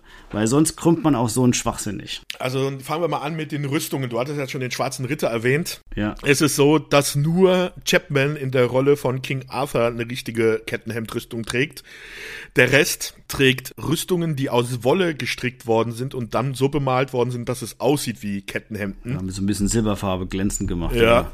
Was natürlich bei den Dreharbeiten in Schottland zu ziemlichen Problemen geführt hat, weil in Schottland weiß man, ist es sehr regnerisch und es da es ungefähr jeden zweiten Tag geregnet hat und diese Wolle sich schön vollgesaugt hat und man trotzdem noch weitergedreht hat im kalten Wetter, die Crewmitglieder, sobald der Drehtag zu Ende war, alle ins Hotel gestürmt sind, ist da aber leider nur zwei oder drei Badewannen gab und es da dann halt hieß, wer zuerst kommt, mal zuerst. Und ich glaube auch, dass das, ich glaube, das heiße Wasser war auch, äh, war auch limitiert. ja, dass die sich dann halt um die Badewannen fast geprügelt haben. Ja, das, äh, das habe ich auch gelesen. Das fand ich eigentlich auch eine ganz süße Geschichte, dass die wahrscheinlich auch so ein bisschen nicht in den besten Hotels untergebracht wurden, sondern natürlich in irgendwelchen Herbergen. Es wurde an vielen Ecken und Enden wurde gespart aufgrund des Budgets. Abkürzen kann man eigentlich sagen, es ist zu einer der genialsten Ideen der Filmgeschichte gekommen. Ich ist nämlich ganz von Monty Python, aber weil sie sich halt keine Pferde leisten konnten, kam halt diese Nummer mit den Kokosnüssen. Und man hat so getan, als ob man reitet. Das ist jetzt kein geschriebener Gag, sondern das war aus der Not geboren. Und das finde ich natürlich halt schon sehr, sehr lustig, wenn du dann so siehst, okay, das haben die nur deswegen gemacht, weil sie sich diese Originalpferde nicht leisten konnten. Ja, und das mit den Kokosnüssen, die, das wurde halt in ähm, Nachvertonungen im Fernsehen benutzt, um das Geräusch von Pferden darzustellen, wurden halt dann Kokosnüsse genutzt und deswegen haben sie das dann in ihren Film eingearbeitet. Richtig, ja, finde ich irgendwie, das finde ich irgendwie sehr, sehr charmant und es wurde natürlich auch an vielen Ecken, also wir werden ja den Film jetzt gleich noch äh, durchgehen und da kommt es auch zu diversen Punkten, da können wir jetzt ja immer wieder anmerken, okay, das wurde auch aus den Gründen getan, weil äh, sie da Geld sparen wollten. Da gibt's wirklich sehr vieles. Ich muss noch so sagen, also wir sind ja schon so bei der Entstehung des Films. Das haben ja auch alle Monty Python-Mitglieder mitgeschrieben an dem Film. Das erste Draft oder die, beziehungsweise die erste Version des Drehbuchs wurde dann beim zweiten Mal schon um 90 Prozent geändert, haben sie mal gesagt. Irgendwie, das heißt also auch, die haben sich da wild die Dinger hin und her geschmissen und da wurde geändert, bis der Arzt kam. Aber sie haben das am Set nicht improvisiert. Also es ist ein fertiges Skript, es ist geprobt gewesen. Das, was sie da gedreht haben, wollten sie auch genauso machen. Und das darf man auch nicht hinter, also das ist, sind jetzt nicht morgens hingegangen und haben gesagt, okay, lassen wir heute das machen und wir machen das jetzt hier spontan. bisschen Improvisation ist immer mit dabei aber das ist schon das, was sie geschrieben haben. Ne? Ja, also das erste Drehbuchskript, das sie geschrieben hatten, waren 15 Monate bevor sie überhaupt angefangen haben zu drehen. Da war es noch so, dass die Hälfte halt im Mittelalter spielt und die Hälfte zur Jetztzeit gespielt hätte. Und dann gab es insgesamt fünf verschiedene Screenplays und das fünfte ist halt das, so wie es jetzt gedreht worden ist, obwohl dann halt auch zum Beispiel das Ende dann während der Dreharbeiten noch abgeändert worden ist, halt aus Budgetgründen, aber da werden ja, wir genau. auch noch dazu kommen. Ich sagen, das ist eins der besten Ende der Filmgeschichte auch Kohle ist ausgegangen. Also es gab, ich habe noch gelesen, dass es eine Version gab, die in der in der Jetztzeit spielen sollte, also ne, in der Gegenwart spielen sollte, okay. wo dann der Heilige Gral bei Harrods in London in diesem großen in dem großen Kaufhaus zu finden wäre. Das war dann auch noch mal ein Ende, was sie gehabt. Das fand, fand ich auch super witzig die Idee. Eigentlich schon, ja ja, irgendwie so im im, im Hauswarenabteilung von Harrods steht dann der Heilige Gral. Ja. ja, also, wie gesagt, der Film hat diverse Geschichten. Ich finde auch in den, so in den Interviews, in den Making-of kommt immer so, jeder der Monty Python-Mitglieder hat auch eine andere Meinung dazu und erzählt auch eine andere Geschichte. Deswegen ist es relativ schwierig gewesen, rauszufinden, wie viele Drehtage, also man hat es nicht, ich habe es nicht rausgefunden, wie viele Drehtage die ja. hatten. Das muss aber sehr begrenzt gewesen sein, weil, wie gesagt, das Budget spricht ja schon Bände. Das heißt also nicht, dass die da jetzt drei Monate an dem Film gedreht haben, sondern ich glaube, wir bewegen uns eher im eineinhalb eineinhalb bis zwei Monate Drehbereich irgendwie. Besonders sie mussten ja auch ihren ganzen Drehplan ja kurz vorher noch umändern. Es war nämlich so, die hatten zwei Wochen bevor es mit dem Dreh losging, haben sie die Meldung von den schottischen, ich weiß nicht mehr, wie das genau heißt, dieses Eine Schlösserverwaltung, ne? Die Burgverwaltung genau, meinst du? Die ja. Burgverwaltung von den schottischen Schlössern hat den zwei Wochen vor Drehbeginn die Erlaubnis entzogen, bei diesen Schlössern zu drehen, weil sie Angst hatten, dass da was kaputt geht. Weswegen dann es nur noch ähm, Schlösser im Privatbesitz waren, auf die sie zurückgreifen konnten. Das waren, glaube ich, dann insgesamt drei Schlösser, wo sie dann aber sich eigentlich nur auf eins dann hauptsächlich beschränkt haben, wo sie gedreht haben. Ja, auch sehr kreativ, weil, also, wir haben ja schon gesagt, dass der ganze Film in Schottland gedreht wurde, bis auf so ein, zwei Szenen, die in London gedreht wurden. Die wurden aber auch erst nach der offiziellen Drehzeit dort gedreht. Das sind so, so sogenannte Nachdrehs gewesen wo sie gemerkt haben, sie müssen noch mal was machen. Es ist so rund um Glasgow sind die Schlösser gewesen, in denen sie geredet haben. Also ich kann die beiden Hauptschlösser mal nennen. Das ist Dune Castle und Castle Stalker. Dune Castle ist eigentlich das Schloss, was sie dauernd gedreht haben. Also alle Schlossinnenszenen sind in diesem Schloss gedreht worden, obwohl wir ja in dem Film, glaube ich, vier oder fünf verschiedene Schlösser erzählen ja. oder Burgen. Und auch die Außenaufnahmen sind auch immer dieses Dune Castle gewesen, aber man immer von der anderen Seite gefilmt. Also die haben alle vier Seiten der Burg irgendwie benutzt, um natürlich dann vier verschiedene Burgen zu erzählen. Und du hast ja auch schon erzählt, dass man da Modelle gebaut hat. Das waren aber also Pappausschnitte, ne? Das waren jetzt, waren jetzt keine Miniaturen gebaut, die 3D-Modelle, äh, sondern es waren halt Pappmodelle, die halt mit der sogenannten Forced Perspective, also mit der trügerischen Perspektive, ja. dann als Castle Camelot zum Beispiel ist, äh, ist nur so eine ausgeschnittene. Was ja auch zu Problemen geführt hat, weil Schottland ja auch sehr windig ist. Da wurde dann häufiger mal das Modell einfach während der Dreharbeiten Seiten umgeschmissen. Kann man auf YouTube sich auch angucken, wie das, äh, wie, wie, wie, wie die umfällt. Irgendwie, das ist auch sehr lustig. Und man reagiert da auch sehr gut drauf. Gibt's bei YouTube zu finden. Naja, auf jeden Fall war das halt diese Burg und das zeigt ja schon wieder, wie kreativ die sind. Ne? Sie haben das auch sehr gut umgebaut und auch, dass der Szenenbildner hat halt echt gute Ideen gehabt. Und es gibt auch auf der Special Edition der DVD oder auch der Blu-ray gibt es auch ein sehr gutes Making-of. Also es ist kein Making-of, sondern es ist nur eine Begehung von dem Szenenbildner und von Terry Jones, die in dieses Dune Castle nochmal gehen und dann erzählen, wo sie was gedreht haben. Sehr unterhaltsam, sehr gut auch irgendwie. Und da erzählen ja. das auch, dass sie halt da halt noch eine Treppe hingebaut gebaut haben. Dann haben sie die Treppe wieder weggemacht und dann in dieselbe Ecke gedreht und so. Das war aber mit Terry Jones und Eric Idle, oder? Genau, Terry Jones, Eric Idle und der Szenenbildner ist auch mit dabei. Dieser Roy, mhm. dieser Roy Ford Smith ist auch ja. mit dabei und der so immer im Hintergrund sich, glaube ich, so ein bisschen dafür schämt, was er da gemacht hat. Aber auch trotzdem gut. Also der hat das ja toll gemacht. Ja. Das ist ja, also ist wirklich, das Szenenbild ist super. Genau, also die, diese Dokumentation finde ich auch echt super. Die ist wirklich empfehlenswert, weil sie dann halt auch diese Höhle nochmal suchen mit dem Hasen Stimmt. und dann echt mitten durchs Land stapfen. Und du merkst, wie sie halt schon etwas höheren Alters sind und da durchkrächzen. Ja, genau, oh, das mit dem Hasen ist eh, ach ja, egal. Kommen wir ja noch so, äh, ja. ist ja noch Teil des Films. Also kann man auch wirklich nur empfehlen, sich die Special Edition zu besorgen, weil das sind, da sind wirklich ein paar tolle Sachen dabei, die auch sehr unterhaltsam sind, weil die Typen sind halt einfach lustig. Das kann man jetzt einfach kann man jetzt mal hier ja. so festhalten. Ja, dann glaube ich, äh, sollten wir mal, bevor wir zum Film kommen, noch mal jetzt auf die Darsteller des Films kommen. Also auf die sechs Leute, von denen wir ja zwei schon kurz angesprochen haben. Aber diese sechs Hauptpersonen von Monty Python äh, sollten wir vielleicht, glaube ich, noch mal ein kleines bisschen näher beleuchten. Ja, natürlich als erstes muss König Artus genannt werden, der erste, der im Film auftaucht gespielt von dem leider viel zu früh verstorbenen Graham Chapman, der auch bei dem späteren Film Das Leben des Brian, den Brian gespielt hat. Ja, Graham Chapman hatte, was kann man über ihn sagen, er hatte Medizin studiert und hat das auch abgeschlossen. Also diese Comedy, das wäre wär gar nicht nötig gewesen, aber das war halt sein Herzens, Herzensding und er hat auch nur kurze Zeit als Arzt gearbeitet und war auch schon damals äh, zu Zeiten von Monty Python hat er sich öffentlich zu seiner Homosexualität bekannt, was zu der Zeit noch absolut unüblich war. Also richtig unüblich. Hat auch viel Hassmail bekommen. Mail, also Mail muss man hier Briefe. sagen, Briefe. Da gibt's auch eine schöne Anekdote, die hat dann John Cleese mal erzählt, dass sie von Monty Python einen Brief bekommen haben, wo es hieß, dass sie Graham Chapman wegen seiner Homosexualität doch steinigen sollten. Darauf haben sie dann geantwortet, ja, haben wir gemacht. Ja, die war, die hat schon immer sehr gut, äh, sehr gut damit umgegangen, ja. Er war stark alkoholabhängig in der Zeit, wo sie ähm, Ritter der Kokosnuss gedreht haben und äh, hatte Probleme, sich seine Texte zu merken bei dem Film, weswegen er halt aufgehört hat, während der Dreharbeiten Alkohol zu trinken, was aber zu vielen Problemen dann bei den Dreharbeiten geführt hat Da werden wir dann vielleicht auch bei den einzelnen Szenen darauf zu sprechen kommen. Bei der Brücke zum Beispiel hat es da zu Problemen geführt. Ja, der hat, man, wenn man genau hinguckt, sieht, dass er sehr oft ein, nennt das ja gerne mal Cold Turkey hat, dass ihm da irgendwie der, der Schluck äh, aus der Flasche gefehlt hat.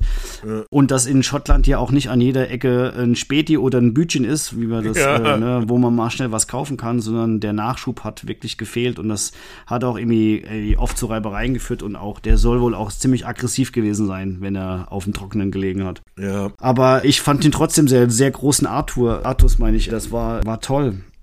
Und er hat noch diverse andere Rollen gespielt in dem Film irgendwie sechs Rollen oder sowas noch gespielt, ne? Ja, also ich habe jetzt nicht die genaue Anzahl, aber es ist, ist so, egal. dass halt dann 1988 bei ihm bei einer Zahnarztuntersuchung festgestellt worden ist, dass er Krebs in den Mandeln hatte. Die wurden dann entfernt und dabei wurde dann auch festgestellt, dass sich halt der Krebs auf die Wirbelsäule ausgebreitet hatte. Und da hat er auch nochmal eine OP gehabt und man hatte alles entfernt. Dann kam es aber 1989 dann dazu, dass er einen Schlaganfall hatte und ja, den hat er dann nicht mehr überlebt. Schade, traurig. Ja, äh, es gibt dann auch eine Aufnahme von, also da gab es dann eine extra Fernsehsendung bei der BBC, eine Memorial, also wie heißt das auf Deutsch? Gedächtnisveranstaltung. Genau, Gedächtnisveranstaltung. Also es gab eine Beerdigung, da waren eigentlich auch alle Mitglieder von Monty Python eingeladen, die sind aber nicht hingegangen, weil sie nicht wollten, dass diese Beerdigung zu einem, ja, so, so ein Presseereignis wird, wo halt Massen an Medien vorhanden sind, damit die Familie ihre Ruhe hat. Und dann gab es halt später dann nochmal zwei Wochen später eine extra Veranstaltung Veranstaltung in der BBC im Fernsehen, einen Gedenkesgottesdienst für ihn. Und da wurde wohl dann angeblich das erste Mal von John Cleese im britischen Fernsehen das Wort Fuck ausgesprochen. Ich werde auch mal ein YouTube-Video von seiner Rede in den Show Notes verlinken, weil das ist eine der besten Gedenkreden, die ich je gehört habe, weil wirklich die ganze Kirche lacht. Okay, cool. Ja, dann John Cleese, ja, der den schwarzen Ritter spielt und auch Sir Lancelot. Ich finde, John Cleese ist immer so der, der, der Oberlehrer. Weißt du, der wirkt so der, der, weißt du, der wirkt wie der Lehrer von allen. Weißt du, was ich meine? Mhm. Mit seinem Schnurrbart und so weiter. Der ist auch, mit die beste Nummer, die er gemacht hat, ist dieses Institute of Silly Walks. Wenn ich das sehe, dann muss ich auch jedes Mal, muss ich mich äh, echt zusammenreißen. Sehr, sehr, sehr lustig. Ja, John Cleese hat äh, diverse andere Filme gemacht, wie zum Beispiel, Sebastian. Ja, ein Fisch namens Wander und wilde Kreaturen, zwei der besten Komödien, die es überhaupt gibt. Ja, vielleicht kommen die in diesem Podcast auch nochmal vor. Und er spielt halt auch die Hauptrolle in der Serie Faulty Towers. Oh ja. Ja, das war auch gut. Das hat mir auch gut gefallen. Der schreibt halt auch viel, also diese Filme, Fisch namens Wander und wilde Kreaturen, da ist er halt auch der Autor davon gewesen. Hatte in Cambridge Gesetz, also Law studiert und man muss halt sagen, dass er wirklich einer der witzigsten Menschen auf dieser Erde ist. Der ist so großartig, dieser Typ. Er war es auch, der eigentlich schon nach der dritten Staffel bei Monty Pythons Flying Circus dann ausgestiegen ist. Also er hatte Angst, dass sich das nur noch wiederholt und dass die Witze nicht mehr, dass es nicht mehr witzig werden würde, war aber dann bei den Filmen halt dann immer noch mit dabei. Okay. Ja, nächster im Bunde, also ich habe Eric Idle aufgeschrieben, ja. Sir Robin. Sir Robin the Brave. Ja, auch, auch diverse Rollen natürlich, also jeder, der, ich habe jetzt nur mal die wichtigste Rolle, also für mich wichtigste Rolle rausgeschrieben, weil ich mir ja. dachte, ey, ich schreibe mir jetzt ja hier nicht irgendwie die 38 verschiedenen Rollen raus. Eric Idle, den kennt man auch, wenn man den. Ich finde es eigentlich total schwierig. Also außer John Cleese, finde ich, verwechsel ich immer alle miteinander. Also ich, das ist so, Michael Palin und Eric Idle äh, verwechsel ich immer miteinander. Und gut, Terry Gilliam ist jetzt so jemand, den sieht man ja nicht immer so in der vordersten Reihe. Aber Terry mhm. Joe, also ich weiß nicht, irgendwie, die wirken so als Gruppe so homogen, dass ich da immer Probleme habe, wer denn jetzt wer ist. Aber Eric Idle hat bei welchen Filmen noch mitgespielt? Äh, Fahrt zur Hölle Hollywood fand ich großartig, wenn du den meinst. Den kenne ich gar nicht. Da spielt er einen Regisseur mit dem Namen Alan Smithy. Sag's nochmal. Wie? Alan Smithy. Alan Smithy ist ja der Name, der dann genutzt wird, wenn Regisseure ihren Namen aus einem Film zurückziehen. Also wenn sie nicht wollen, dass der Name erscheint. Und er selber ist, äh, spielt halt in dem Film einen jungen neuen Filmemacher, der halt Alan Smithy heißt und wird halt dazu genötigt, einen Big-Budget-Action-Film zu machen, von dem er eigentlich weiß, dass, das, dass der Film grauenhaft wird. Ist ein sehr, sehr lustiger, unterhaltsamer Film. Kann ich nur empfehlen. Okay. Welchen meintest du denn? Ach, also der hat ja bei den ganzen anderen Filmen auch noch mitgespielt, also bei hier bei äh, Time Bandits und sowas. ja, okay, also die, die habe ich jetzt nicht dazu gezählt, also die natürlich, die, die irgendwie mit Monty Python zusammenhängen. Aber zum Beispiel hat er auch bei dem Kasper-Film mitgespielt. Oh, stimmt. Der, der lief jetzt sogar äh, die letzten Tage in Weihnacht, äh, im Weihnachtsfernsehen. Ja. In 80 Tagen um die Welt, da, da mochte ich noch total gerne. Das war mhm. so eine Serie, wo er Passepartout gespielt hat mit James Bond und, na, jetzt komme ich auf seinen Namen nicht, und äh, Remington Steele. Äh, Pierce Brosnan. Ja, genau. Auch eine sehr gute Verfilmung des in 80 Tagen um die Welt Stoffes. Natürlich, er spielt den Radfahrer in National Lapoon's European Vacation, den den sie überfahren. Natürlich. Die Griswolds, ach, ist auch jetzt vor kurzem wieder an Weihnachten wieder jedes Jahr ein Fest mit den Griswolds. Zu Eric Idle vielleicht noch, was ich ganz interessant fand, ist, ich hatte, wir hatten ja schon am Anfang erwähnt, dass die so aus Grüppchen bestehen und die haben auch immer ihre Sketche oder auch jetzt hier den Ritter der Kokosnuss immer in Gruppen normalerweise geschrieben. Also zum Beispiel Graham Chapman und John Cleese, die waren immer so ein Duo, die zusammen ihre Sketche geschrieben haben. Das hat meistens so ausgesehen, John Cleese hat die ganze Zeit geschrieben, Graham Chapman hat ungefähr eine halbe Stunde neben dran gesessen, hat an seiner Pfeife gezogen und hat dann auf einmal irgendwas dazugeschmissen, das die ganze Story geändert hat, aber John Cleese meinte immer nur, zum Positiven. Und Terry Jones hat halt mit Gilliam und Palin zusammen geschrieben und Eric Idle war einer, der hat komplett alleine mal seine Sketche geschrieben.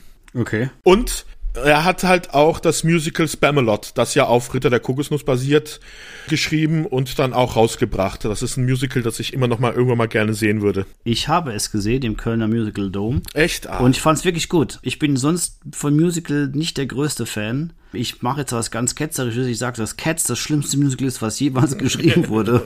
Aber ich wurde auch unter Zwang da reingesetzt. Vielleicht war das auch ein Teil des, des Negativen, was ich damit verbinde. Aber nee, das war ein gutes Musical. Das hat mir echt gut gefallen. Das war auch wirklich sehr, sehr unterhaltsam. Und Spamalot, muss man es noch erklären, irgendwie gewürzter Schinken, Spam und ja. so. Da kommt das auch das Wort Spam tatsächlich her. Ja, von diesem Monty Python-Sketch. Genau, von dem Spam äh, gewürzt genau. Noch ein kleiner Fun-Fact zu Eric Idle äh, für alle Star Wars-Fans.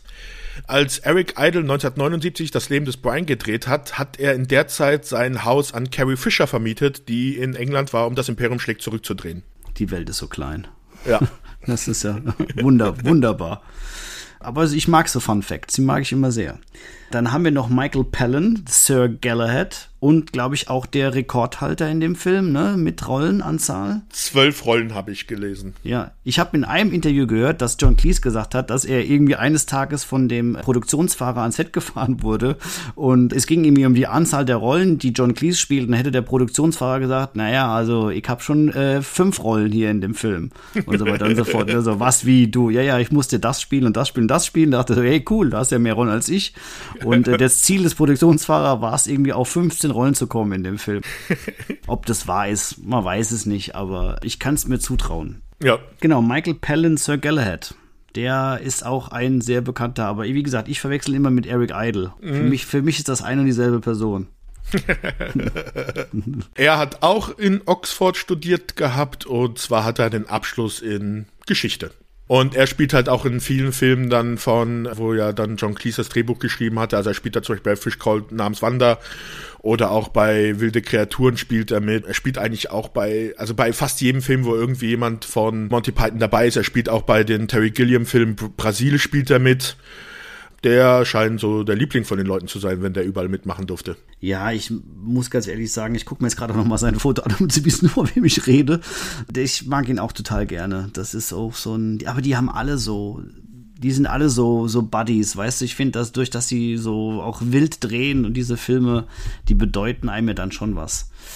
Gut, dann haben wir über Terry Gilliam und Terry Jones, können wir jetzt ja in dem Punkt also noch sagen, dass Terry Gilliam hat auch mehr Rollen gespielt, wie zum Beispiel Patsy, den Knappen von Artus. Mhm. Den grünen Ritter. Genau, den grünen Ritter und auch Sir Bors, der erste ist, der auf eine besondere Art und Weise getötet mhm. wird. Das kommen wir später noch zu, aber er stirbt die meisten Tode in dem Film. Und er stirbt auch selbst noch als, äh, er spielt sich selbst ja auch noch. Also er hat insgesamt recht wenig zu reden, also wenig Text im Film. Er stirbt mehr, ja. Ja, und Patsy zum Beispiel hat nur einen Satz in dem Film Also er hat sich doch mehr auf die Regie bei dem Film konzentriert. Ja, das ist auch gut so. Und wir hatten ja bei der Regie, was er gemacht hat, was, was, was ich da noch ganz vergessen hatte zu erwähnen, das ist ja krass, was der alles abgelehnt hat an Projekten.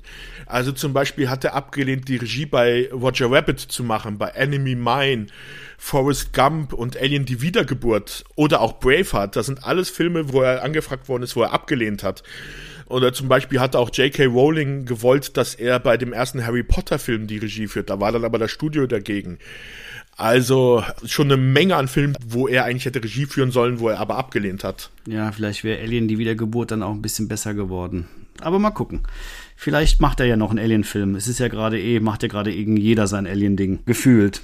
Ja, Terry Jones, haben wir jetzt ja auch schon erklärt, der spielt Sir Bedivere, eigentlich mit mein Liebster. Den finde ich mit am besten, ne, also neben Artus, weil der auch so schön seine eigene Welt hat. Irgendwie so. Diese Figur ja. mag ich so am liebsten, auch wenn er das mit den Hexen erklärt. Das finde ich, find ich sehr charming. Da kommen wir ja noch dazu. Okay, dann haben wir die Monty Pythons jetzt einfach namentlich und auch mal so kurz erklärt, wer das alles war. Und dann kommen wir zum Film, der ja schon am Anfang beim Vorspann quasi zeigt, dass das Geld sehr knapp ist.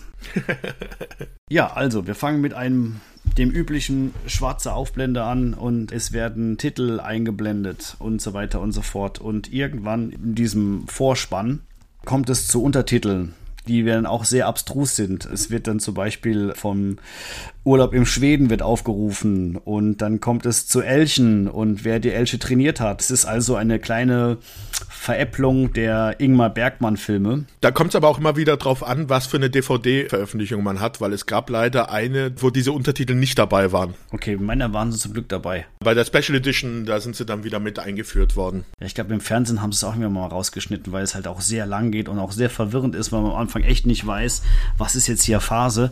Ich glaube, ich habe auch mal gelesen, dass es in Cannes zu so einer Vorführung gekommen ist, wo eine Bombendrohung eingegangen ist beim Filmfestival in Cannes ja. und die Leute alle aufgefordert worden sind, während den Vorspann das Kino zu verlassen und die dachten alle, das wäre Teil der Performance.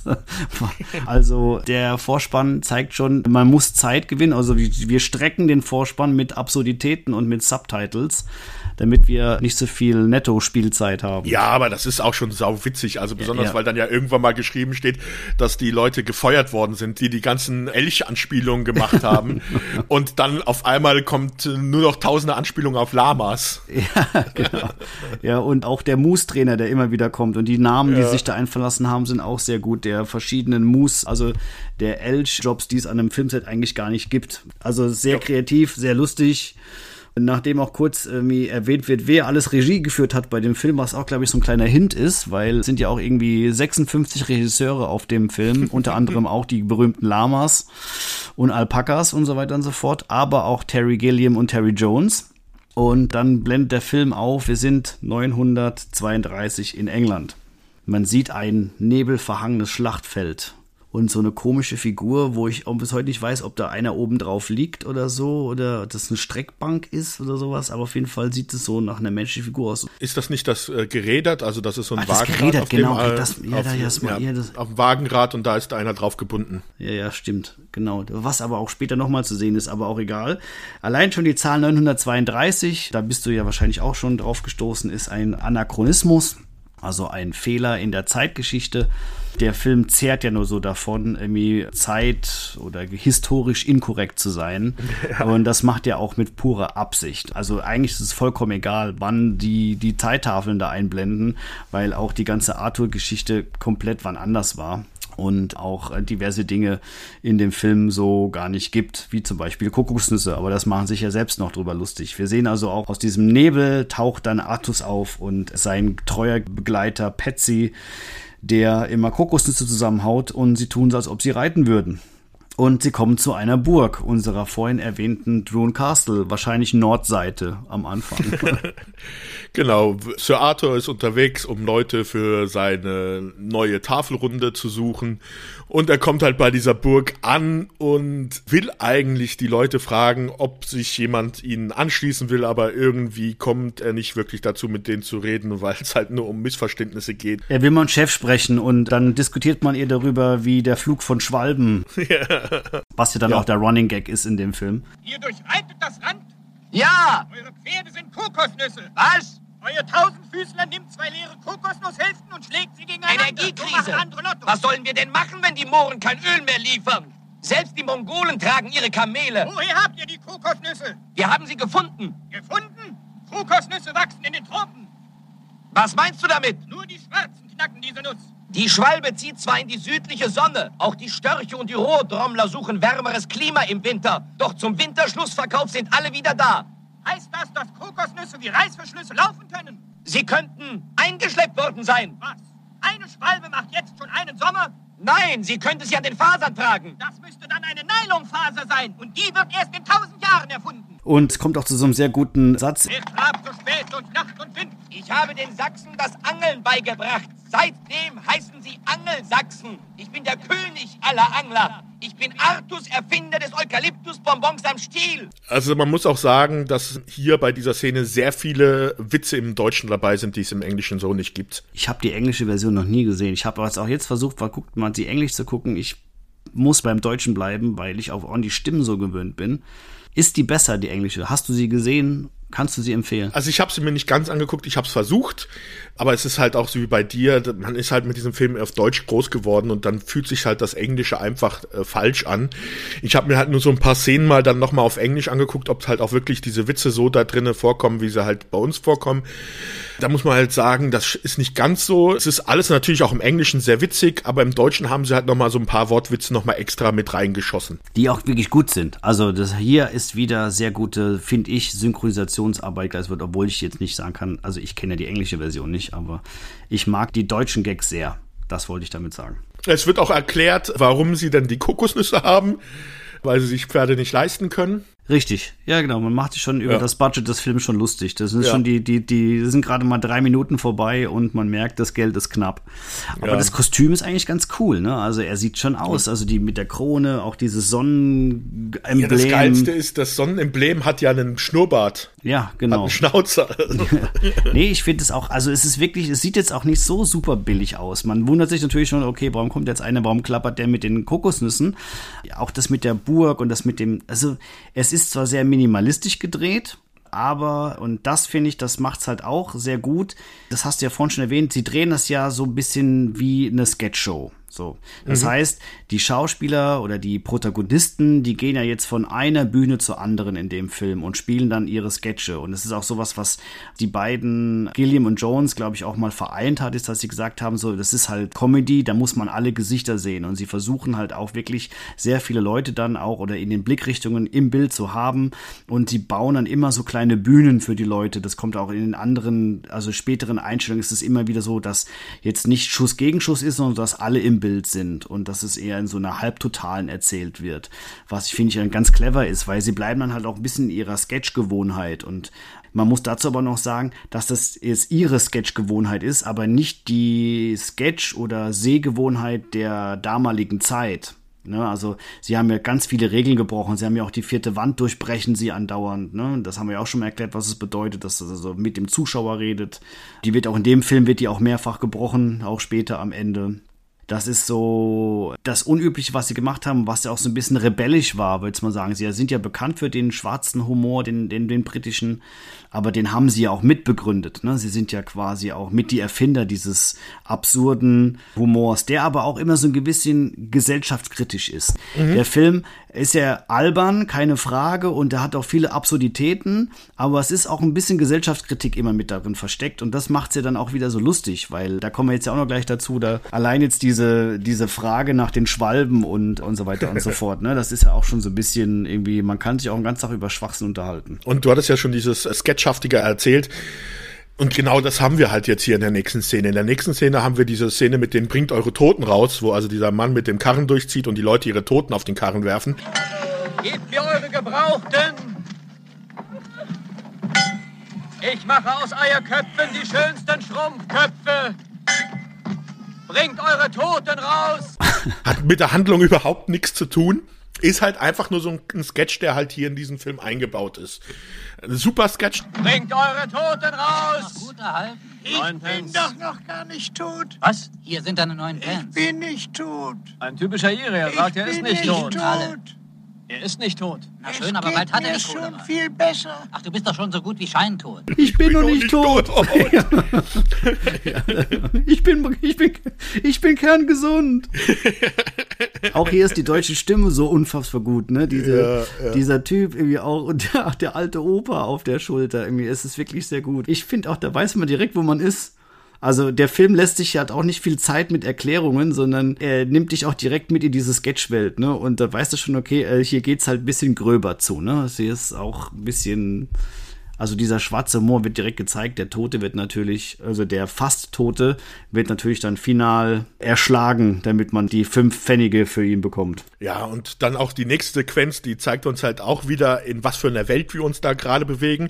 Das ist dann, wo Sir Arthur an diesen Arbeitern vorbeikommt, also den Typen, der da einfach nur im Dreck wühlt. Genau in der Szene, die du gerade sagst, gibt's auch einen, der mit so einem Paddel ins Wasser schlägt. Ja, ja, Ja, genau. so ja. total sinnlos. Und er hält dann halt dort an und redet sich mit dem Bauern. Der redet halt einfach mit revolutionärem Gedankengut. Wer lebt in diesem Schloss? Niemand lebt dort. Sag mir, wer Herr Herr ist. Wir haben keinen Herrn. Was? Ihr habt's doch gehört? Wir sind eine anarchistisch-syndikalistische Kommune. Wir wechseln uns in der Leitung ab. Jeder darf mal für eine Woche Exekutive spielen. Ja. Aber alle Entscheidungen des jeweils Verantwortlichen müssen in einer Sitzung, die alle zwei Wochen einberufen Ja, wird, ratifiziert verstehe. werden. Mit einfacher Mehrheit im Falle interner Angelegenheiten. Ich hab verstanden. Jedoch durch Zweidrittelmehrheit bei schwerwiegenderen Angelegenheiten. Als Maul! Ja, da kommt es auch zu dem, dass er sagt irgendwie so, wenn nur weil dir irgendeine nackte Frau aus dem Teich ihnen Schwert gegeben hat, sind sie noch lange kein König. Hört zu! Fremde Weiber, die in irgendwelchen Tümpeln hocken, sind keine Basis für irgendein Regierungssystem. Die oberste Exekutivmacht leitet sich her von einem Mandat der arbeitenden Massen und nicht von einer verlogenen Wasserzeremonie. Halt's Maul! Aber ihr könnt doch nicht im Ernst behaupten, ihr hättet die Macht, nur weil so eine, eine wässrige Schlampe euch ein Zepter in die Hand gedrückt hat. Halt die Klappe! Das ist schon sehr, da treffen zwei Welten aufeinander, ne? Da einmal die Monarchie, die es ja in England auch, glaube ich, immer noch sehr wichtig ist. Und dann die Demokratie und das Mitbestimmen des Volkes, was ja damals noch nicht 932 schon mal gar nicht irgendwie gegeben war. Aber die halt auch noch schön sinnlos dann einfach nur im Dreck rumwühlen. Ja, genau. Ich habe ich hab mir aufgeschrieben, zwei Scheiße-Sammler, politische Diskussion. Weil die sammeln ja auch nur Code. Also, ne, die sind ja auch von oben bis unten voll. Auf jeden Fall zieht halt, halt Arthur weiter. Nachdem er merkt, dass Diktatoren hier nicht erwünscht sind. Genau, und besonders der Bauer auch noch schreit. Hilfe! Hilfe! Ich werde unterdrückt! Blöder Bauer! Oh, jetzt zeigt er seinen wahren Charakter. Habt ihr das gehört? Und nun kommt es zu einer wohl der ikonischsten Szenen dieses Films, die wohl am bekanntesten ist. Er trifft auf den schwarzen Ritter, Richtig. der gerade noch den grünen Ritter im Duell getötet hat. Auch ziemlich blutrünstig. ja. Ja. Ich glaube, die Szene dürfte wirklich die meisten kennen, aber trotzdem, also der schwarze Ritter lässt Arthur nicht passieren. Der will ihn eigentlich fragen, ob er mitkommen will, bekommt darauf aber keine Antwort, sondern der schwarze Ritter ist nur aus auf ein Duell mit ihm und dazu kommt es natürlich auch. Die kämpfen dann, das sieht auch schön dilettantisch aus. Naja, es ist trainiert und es ist auch choreografiert. Man sieht auch, wenn man ganz genau hinsieht am Anfang, ich meine, der schwarze Ritter versperrt den Weg zur Brücke. Man sieht ganz Ja. klein im Hintergrund, wie klein diese Brücke ist und es geht über einen Rinnsal, wo wir also hier alle Genau, ja. zusammen irgendwie drüber laufen könnten, ja. Aber es geht hier einfach nur um Krawall, ja. Also der schwarze Ritter, der ist nur auf Kampf aus. Genau, gespielt von John Cleese. Aber auch nur am Anfang. genau, das finde ich auch sehr lustig. Genau, und die beiden einen sehr gut choreografierten Schwertkampf, also dem Umständen entsprechend finde ich das. Man merkt schon, dass sie beide jetzt keine ausgebildeten Ritter sind. Ja, aber wie Arthur sich bewegt und dann das Schwert immer so nach unten hält bei den Paraden, das wirkt schon sehr, sehr lustig. Ja, aber also ich, wahrscheinlich war er auch voll in dem. Kann gut sein. Okay, Frage an dich. Ohne dass du auf deinen Zettel guckst, was wird als erstes abgeschlagen? Das von uns aus gesehen rechte Bein, also das linke Bein des schwarzen Ritters, oder? Das ist falsch. Der linke Arm. Ah, stimmt, es sind zuerst die Arme. Ja, ja, ja. Ja, Wie schlecht, stimmt, ja. Sebastian. Das Erst der ich linke raus. Arm. Ich habe Das ja das drin. rechte Schnitz. Ja, richtig. Erst der linke Arm, dann der rechte Arm und das wirst du jetzt ja auch gleich einspielen. Der schwarze Ritter glaubt nicht so richtig an seine Niederlage. Jetzt, schmalzgewichster Rittersmann, gibt's kein Pardon. Oh, das ist nur ein Kratzer. Ein Kratzer, euer Arm ist ab. Ist er nicht? Und was ist das da? Oh, mach nicht, es gibt Schlimmeres. Ihr seid ein Aufschneider. Komm, du Königsverschnitt.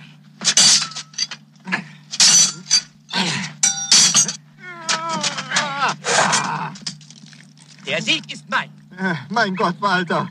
Wir danken dir, o Herr, dass du in deiner... Ah! Ja, komm hoch. Es geht weiter. Was? Ja. Ich glaub mich dritten Pferd. Ja. Ihr seid wirklich außergewöhnlich tapfer, Sir, aber der Sieg ist mein. Oh, hast du schon genug? Jetzt hör mal zu, du abgebrochener Riese, du hast keine Arme mehr. Wer sagt das? Na, kratz dich mal. Ah, ist doch nur eine Fleischwunde. Dann glaubt sein rechtes Bein dran und ab da übernimmt dann ein einbeiniger Komparse. Nee, das war kein Komparse, das war ein Silberschmied in der Stadt. In Stimmt. nächstgelegenen Stadt. Ja, du hast vollkommen recht, das habe ich ja, ein Blacksmith, ja, ja. Der war da Silberschmied und den haben sie dann dafür engagiert. Aber dann gibt's auch noch so eine schöne, ich weiß gar nicht, wer das von denen gesagt hatte, von dem Monty Python, hat gemeint, das war dann halt auch noch von Vorteil, dann als auch das zweite Bein abgehackt worden ist. Sie mussten nur ein Loch graben. Sie nur ein Loch buddeln. John So Cleese. schön schwarz. Das ist so schwarzer Humor. Ja, das ist John Cleese, ja. genau, das haben sie dann auch, sie haben ihn dann, während sie das andere Bein abschlagen, haben sie, also wenn sie das zweite Bein abschlagen, das haben sie mit einer Marionette gemacht, da haben sie es nachgebaut. Ich meine, das sieht man, wenn man den Film auch geguckt hat, sieht man auch, dass das jetzt relativ schlechter Effekt ist. Aber was ziemlich gut gemacht ist, ist, wenn der erste Arm abgeschlagen ist, da spritzt schon ziemlich krasses Blut raus.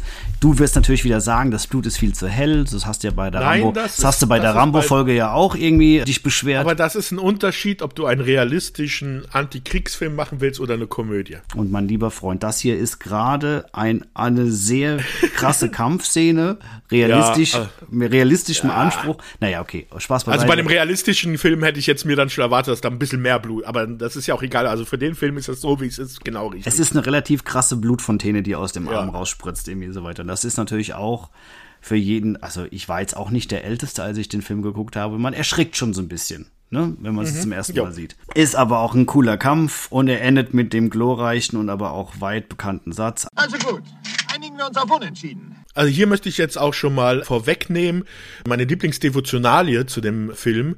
Es gibt nämlich diesen schwarzen Ritter als Actionfigur, wo du die Arme und Beine entfernen kannst. Oh, hast du das? Nee, ich hab's noch nicht, also wird wahrscheinlich Noch irgendwann mal bestellt werden. Ja, Ja, ja. also das steht noch auf der Liste, dass irgendwann mal gekauft werden muss. Ja, das kann ich mir vorstellen. Die ist auch makaber, aber gut. Jetzt kommen wir zu dem in das Dorf mit der Hexe. Genau.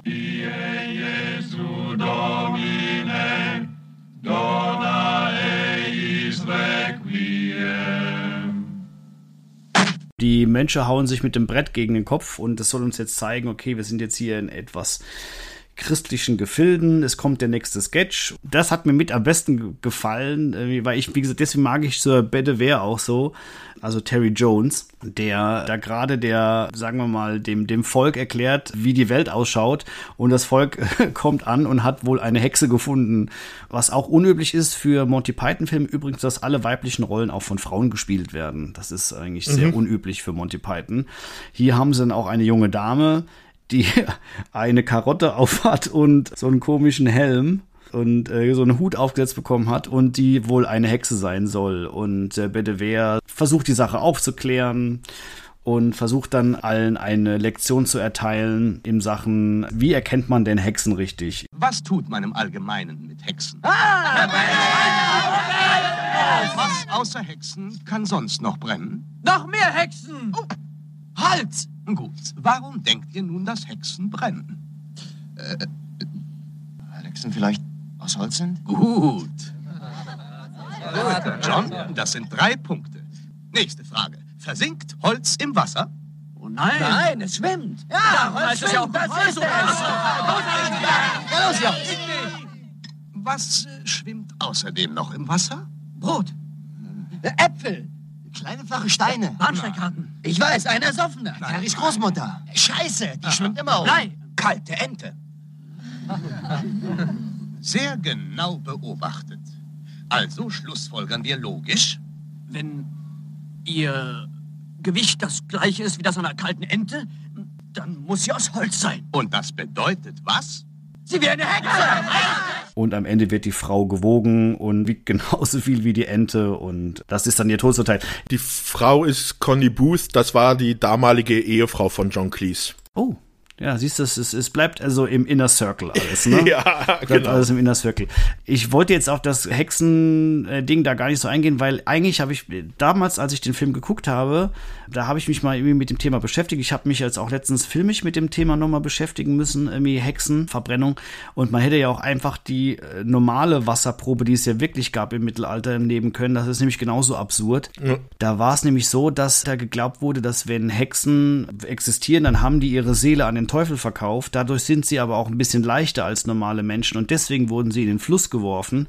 Und wenn sie dann untergegangen sind, hat man gesagt, ach, hm, da haben wir uns jetzt geirrt. Sowas, so, so ein Mist. Und wenn sie oben geschwommen sind, dann wusste man, dass es eine Hexe ist. Was aber auch dann quasi das Todesurteil war. Das war also zu 100 Prozent irgendwie war die Wasserprobe, ging die immer negativ aus. Und dachte ich mir so, das, das hätten sie bei Monty Python eigentlich auch genauso verfilmen können, weil das ja auch so sau absurd ist. Ja, aber das ist nicht so lustig, als wie der Vergleich hin zur Scheiße, dann das Scheiße schwimmt. Ja, und die Ente, genau, die Ente, die dann. Aber ich finde die Waage auch ziemlich gut gebaut. Ja, äh, du musst auch mal drauf achten, ist, wenn sie bei dieser Szene, muss mal schauen, Eric Idle, der beißt dann irgendwann mal auf die Klinge seiner Sense, weil er sich das Lachen nicht mehr verkneifen kann. Weil es war so, dass John Cleese seinen Eingang, also zu dem, was er immer sagt, bei den verschiedenen Takes nicht immer zur gleichen Zeit gebracht hat, sondern sich immer unterschiedlich viel Zeit gelassen hat. Und bei dem, wo es es dann halt genommen hat, da hat er sich wohl extra viel Zeit gelassen und Eric Idle, der, der platzt da beinahe vor Lachen. Oh, ist sehr und deswegen gut. beißt er halt auf die Klinge dann seiner Sense. Ja, ich finde sowieso, dass das Volk auch unheimlich gut gespielt ist. Auch diese einem Ritter hinterherrennen und alles glauben, was er gesagt hat, das haben sie sehr gut rübergebracht. Ja, Bedivere schließt sich König Artus an und ist dabei und jetzt kommen wir ein bisschen in den Teil, wo das Buch, also ne, wir erzählen hier eine Geschichte, es wird ein Buch aufgeschlagen und es wird dann ein bisschen versucht, in der, in der Handlung nach vorne zu springen oder vorzuspulen, sagen wir so. Und es wird dann erklärt, dass Sir Lancelot jetzt auch mit dabei ist, Sir Galahad ist mit dabei und Sir Robin und der Sir, der in diesem Film nicht auftaucht. ja. Was ein Foto ist von dem Sohn von Michael Palin, oder? Genau, ja. Genau. Also die Ritter der Tafelrunde sind jetzt zusammen und sie wollen nach Camelot. Und sie kommen auch bei Camelot an. Ja. Und wir bekommen ein schönes Lied über Camelot. Das du jetzt einspielst.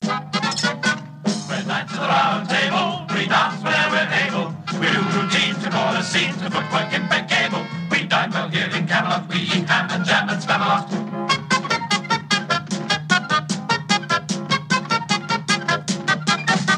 Ja, sie reiten dann weiter und auf einmal erscheint ihnen Gott, auch in einer Form einer Animation. Und das ist so Terry Gilliams, sagen wir mal, Paradedisziplin. Sein Metier. Sein Metier, genau. Er ist ja da durch Animationen ja berühmt geworden und ich finde auch, dass diese Animation und auch dieser Stil dieser Animation auch zu Monty Python gehört, wie der Name, wie alle sechs Mitglieder. Das ist auch immer so ein Stilmittel, was sie benutzen, was sie dann auch so zum Wiedererkennen immer so wie bei James Bond, irgendwie, dass da es einen Anfangsstand gibt und dass es dann diese super Titelmusik gibt. So, das ist für mich irgendwie das, was Monty Python ausmacht. Und wie gesagt, Gott erscheint und das Gesicht von Gott ist ein alter Cricket-Spieler aus England. ja. Hast du auch rausgefunden, gell, wie der heißt? Oh, den Namen habe ich mir aber nicht aufgeschrieben. Grace heißt er mit Nachnamen. Ja, schön Bart, auf jeden Fall. Mhm. Und er beauftragt die Tafelrunde, den Heiligen Gral doch zu suchen.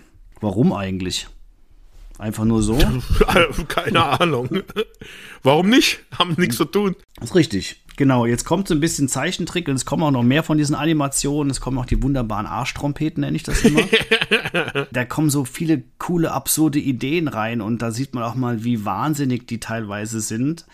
Aber sie spielt natürlich auch mit diesen ganzen Mittelalter-Zeichnungen und Stilen und versuchen das auch so mit einfließen zu lassen, aber ziehen alles immer so ein bisschen durch den Kakao das macht's halt auch so aus, ne? Und auch Gott wird jetzt halt ein bisschen verhohnepiepelt, würde ich mal sagen, aber nicht bösartig, aber immer mit so ein bisschen Augenzwinkern. Ja, und wir kriegen jetzt erst den Filmtitel präsentiert. Richtig.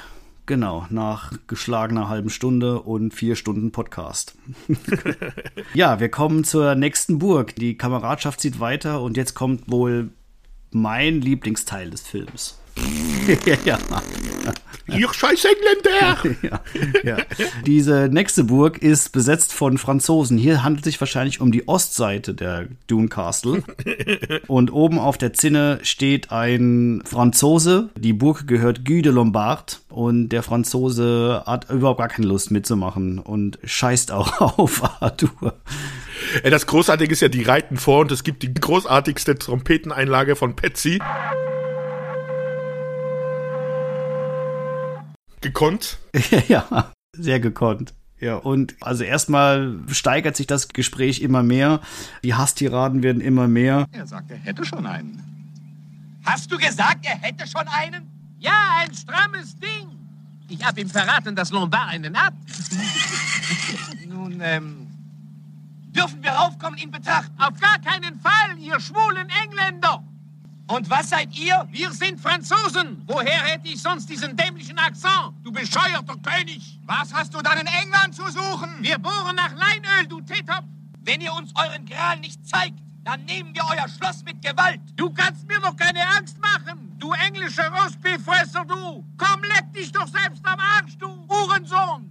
Ich scheiß dich zu, du sogenannter König Artus. Und ich scheiß dir auf deine Hundetafel einen großen Aufen. Genau, am Ende dieser Hasstiraden ist der Konflikt jetzt endgültig entbrannt und eine Kuh wird geschleudert. Und es gibt weitere Attacken mit Tieren. Wenn man genau hinsieht, das haben sie auch sehr gut gedreht. Also diese Zinne, diese Nahaufnahme der Zinne ist natürlich nicht die Originalzinne, sondern es ist auf dem Boden ein Nachbau. Und da standen dann ja die Schauspieler hinten dran und haben dann die Sachen dann darunter geschmissen. Ja, also die haben dann ja so, so Säcke, die äh, wie Kühe bemalt waren und sowas, haben sie dann rübergeschmissen. Und von der anderen Seite haben sie dann wirklich noch lebenden Enten oder sowas dann halt aus so einer Meter Höhe halt noch in, ins Kamerabild geworfen. Ja, Artus ist natürlich jetzt sauer, hat jetzt gar keinen Bock mehr und die ziehen sich ein bisschen zurück, belagern die Burg aber und man hört dann auch wieder sehr gut gemacht. Man sieht dann Einstellung vom Wald und man hört es so ein bisschen so Arbeitsgeräusche. Ja, weil der Belvedere hat natürlich eine äh, Idee, weil er ist ja der Schlauste der Ritter. Ja, auf jeden Fall. Die Welt ist ja auch bananenförmig. und sie bauen angelehnt an das trojanische Pferd einen trojanischen Hasen und stellen ihn vor die Burg, der auch wirklich enorme Größe hat. Und dann beobachten sie aus sicherer Entfernung, wie die Franzosen auch sehr geil aus der Tür rauskommen und den äh, trojanischen Hasen in die Burg reinschieben. Und dann ist ihr Plan ist aufgegangen. Ja, das bei dem, wie sie den Hasen bewegen, das war noch sehr lustig bei den Dreharbeiten, weil der Hase, der war halt original groß. Den konnten sie gar nicht wirklich schieben. Da hatten sie dann äh, Seilwinde innerhalb der Burg dann aufgebaut, der dann den Hasen hochgezogen hat. Der war aber so groß, dass der gar nicht durchs Tor gepasst hat. Deswegen haben sie es nur bis zum Tor gezogen. Ich stelle mir das gerade bildlich vor, was das für ein Abfuck gewesen sein muss. Dieses, dieses Ding, was wahrscheinlich auch hinten und vorne auseinandergebrochen ist und also aufgrund des Budgetproblems natürlich nicht besten Zimmermänner da dran gesessen haben wahrscheinlich und das Ding hat wahrscheinlich auch, äh, ist mehrfach bestimmt kaputt gegangen. Naja, auf jeden Fall, jetzt ist es in der Burg und der Plan ist aufgegangen, bloß jetzt fällt den unseren Helden auf, dass sie eine wichtige Sache vergessen haben. Und wie geht's nun weiter? Ich werd's euch sagen, Herr. Lancelot, Galahad und ich warten bis zum Einbruch der Nacht. Dann springen wir listig aus unserem Vehikel und überraschen die Franzosen auf dem linken Fuß. Was sage ich? Wir werden sie kalt und unvorbereitet erwischen. Wer springt wo raus? Äh, Lancelot, Galahad äh, und ich. Ich meine, nachdem sie uns reingeschoben haben, werden wir uns... Oh, ist mir schlecht. Er ist dümmer als drei Ire. Ja, verkackt. Ja, so ist es dann. Ne? Schade, Schokolade. Der Plan war gut, aber man hat sich halt wieder nicht an die Details gehalten. Der Plan geht nicht auf und jetzt wird auch noch nachträglich das ganze Karnickel aus der Burg geschleudert, was auch einen unserer Begleiter der Helden erschlägt. Wen genau kann ich aber nicht sagen. Das ist, glaube ich, auch nicht aufgeklärt. Ne? Es ist nur ein, ein Knappe wird erlegt. Und jetzt kommt eine ganz tolle Szene, Sebastian. Ja, wir haben jetzt wirklich hier den absoluten Anachronismus, denn wir sehen einen Historiker, der über die Artus-Sage spricht und erzählt, dass sich jetzt die Gruppe aufgeteilt und einzeln nach dem Gral sucht. Und während das erzählt, kommt auf einmal ein Ritter, hier wirklich auf einem äh, Pferd vorbeigeritten und erschlägt den Historiker. Schlitzt ihm die Kehle auf und es spritzt doch richtig Blut. Ja, die mag ich auch sehr, weil die alles auch komplett aus dieser Welt rausholt. Jetzt waren wir gerade mal in der Ritterwelt und jetzt sind wir beim History Channel angelangt. Super Szene, die wird auch später noch wichtig werden oder wird weiter uns verfolgen in dieser, dieser Kriminalfall. Dann wird das Buch wieder eingeblendet und die Geschichte von Sir Robin wird gezeigt. Sir Robin läuft durch den Wald und sein Gefolge singt so ein total schräges Lied über ihn. Noch ganz lustig Ja. ist auch hier dieser anfängliche Kamerazoom in diese felsige Landschaft. Das ist nicht wirklich in England fotografiert, sondern da haben sie ein Bild aus einem Magazin genommen vom Mount Buffalo National Park in Australien, haben da eine Kerze drunter gehalten und haben das dann einfach abgefilmt, weil sie kein Budget hatten. Ja, es ist schon wirklich sehr kreativ. Auf jeden Fall sein Gefolge singt einen total schlechten Song über ihn, wie er halt auch aufgeschlitzt wird und ihm geht's in dem Song seines Knappen oder seines Barden. Der wird halt immer schlechter und er zwingt dann eigentlich seinen Knappen mit dem Scheiß aufzuhören. Und auf einmal findet er sich wieder vor einem Ritter mit drei Köpfen. Wer genau hinschaut, sieht, dass das Sebastians, meiner und auch Björns Konterfei ist. wie man jetzt in unserem schönen Teaser-Foto gesehen hat. Weißt du eigentlich, warum der drei Köpfe hat, der Ritter? Ist das einfach nur ein Sketch? Das ist, glaube ich, nur ein Sketch. Also das wird nicht, glaube ich, erwähnt. Auf jeden Fall sind die drei Köpfe sich unfassbar uneinig und diskutieren sich in Rage. Ich bin ein Ritter der Tafelrunde. Ihr seid ein Ritter der Tafelrunde? Ja, stimmt. Dann muss ich euch leider töten. Das kann ich doch erledigen. Dränge dich doch nicht vor. Einer für alle, Ich bring ihn um. Seid nett zueinander. Ah, halt die Klappe. Vielleicht könnt ihr... Schnell, zieh das Schwert raus. Ich möchte ihm den Kopf abschlagen. endlich selbst den Kopf ab. Tu uns doch den Gefallen. Was? Ich halte dieses ewige Gequatsche nicht mehr aus. Du hast Glück, du liegst ja auch nicht neben ihm. Was soll das heißen? Du schnarchst. Oh, und du hast einen unglaublich penetranten Mundgeruch. Putz mir die Zähne, du Arschloch. Jungs, zankt euch nach der Teepause weiter. Okay, okay, schlagen wir ihm den Kopf ab und dann nehmen wir Tee mit Biskuits. Ja, keine Biskuits. Na schön, keine Biskuits, aber lasst ihn uns endlich umbringen. Na gut. Mhm. Die ist ausgetürmt. Er hat die Kurve gekratzt. Das ermöglicht Sir Robin die Flucht. Damit ist dieser Gag dann auch fertig. Ja, besonders weil er dann sein Kofferradio, also der Bade, das natürlich gleich aufgreift und darüber singt, wie er denn feige den Schwanz eingezogen Ja, hat. genau. Was ihm wiederum nicht gefällt, dem Sir Robin. Ja, der ist sehr gut. Aber Bade. lustig ist ja auch, Sir Robin hat ja auch sowieso einen Hasen auf sein Schild als Motiv. Ja, der auch später nochmal wichtig wird. Gut, jetzt sind wir bei den Zeichentricknonnen, den vorhin schon erwählten, die sich alle in den Tod stürzen und sich wieder mit einem Brett voll Kopf schlagen. Auch eine sehr gute Animation. Und es beginnt dann die Geschichte von Sir Galahad. Sir Galahad, der Reine. Der Reine, genau. Es stürmt und das Wetter ist schlecht und er sieht auch eine Burg. Wieder sind wir bei Dune Castle. Wahrscheinlich diesmal die Westseite. Und über dieser Burg schwebt der Gral. Auch wieder eine Animation. Und er sieht sich schon am Ziel seiner Reise und geht auf die Burg zu, geht rein, klopft an die Tür. Und wie ist der Name bei dir gewesen von dieser Burg? Also es gibt zwei Namen. Es gibt den englischen Namen, Burg Entwex. Ja. Und auf Deutsch Burg Dosenschreck. das ist auch so schlecht. Ja, okay. Alles klar. Äh, Finde ich den deutschen Namen besser. Aber ganz kurz noch zu seiner Reise zu dieser Burg hin, äh, quält er sich ja durch diesen Schlamm, schleppt er sich ja nach oben im Regen. Das ist zum Beispiel auch eine Szene, wo es zu Streitigkeiten gekommen ist mit Terry Gilliam, weil Sir Galahad wird ja von Michael Palin gespielt und der schleppt sich, hat sich wohl da irgendwie zehnmal schon diesen Schlammweg hochgeschleppt und Terry Gilliam hat jedes Mal gesagt, er will es nochmal anders und beim letzten Mal, da hat er gesagt, oh, jetzt kommt gerade so die Sonne da raus und die spiegelt sich so schön auf deinem Helm, das müssen wir nochmal machen. Da ist wohl Palin dann einfach aufgestanden, ist gegangen und hat gesagt, der kann mich mal. Also das haben wir ja schon mehrfach, habe ich das auch gehört, dass da das ein oder andere Mal sich die Brüder uneins waren und sich was an die Gurgel gegangen sind. Also der war richtig sauer, ne? Der ist nicht nur Ja. äh, der Fuck off und so und woll- wollte dann vom Set auch gehen und so. Ja, aber zum Glück ist er nicht nach Hause gegangen, sondern er geht in die Burg und klopft an. Und es sind zu seiner Überraschung sind nur Frauen in der Burg. 160 Blondinen und Brünette. Auch alle Ja. sehr attraktiv. Er ist ja auch ein bisschen verletzt, hat er gesagt, und dann wird er sofort auf ein Zimmer gebracht und auch sofort untersucht von allen und man kümmert sich rührend um ihn. Es wird so langsam immer klarer, dass hier die Damen nur an einer Sache interessiert sind. Sie wollen alle Liebe machen. Wir haben hier auf Schloss Dosenschreck nur eine Strafe für das Anzünden der Wunderkerze. Und zwar geht es folgendermaßen. Ihr müsst sie auf ein Bett binden und richtig verbimsen. Und wenn ihr meine eineige, total verkommene Schwester durchbumst, äh, bimst, dann putzt euren Prügel und bimst mich auch.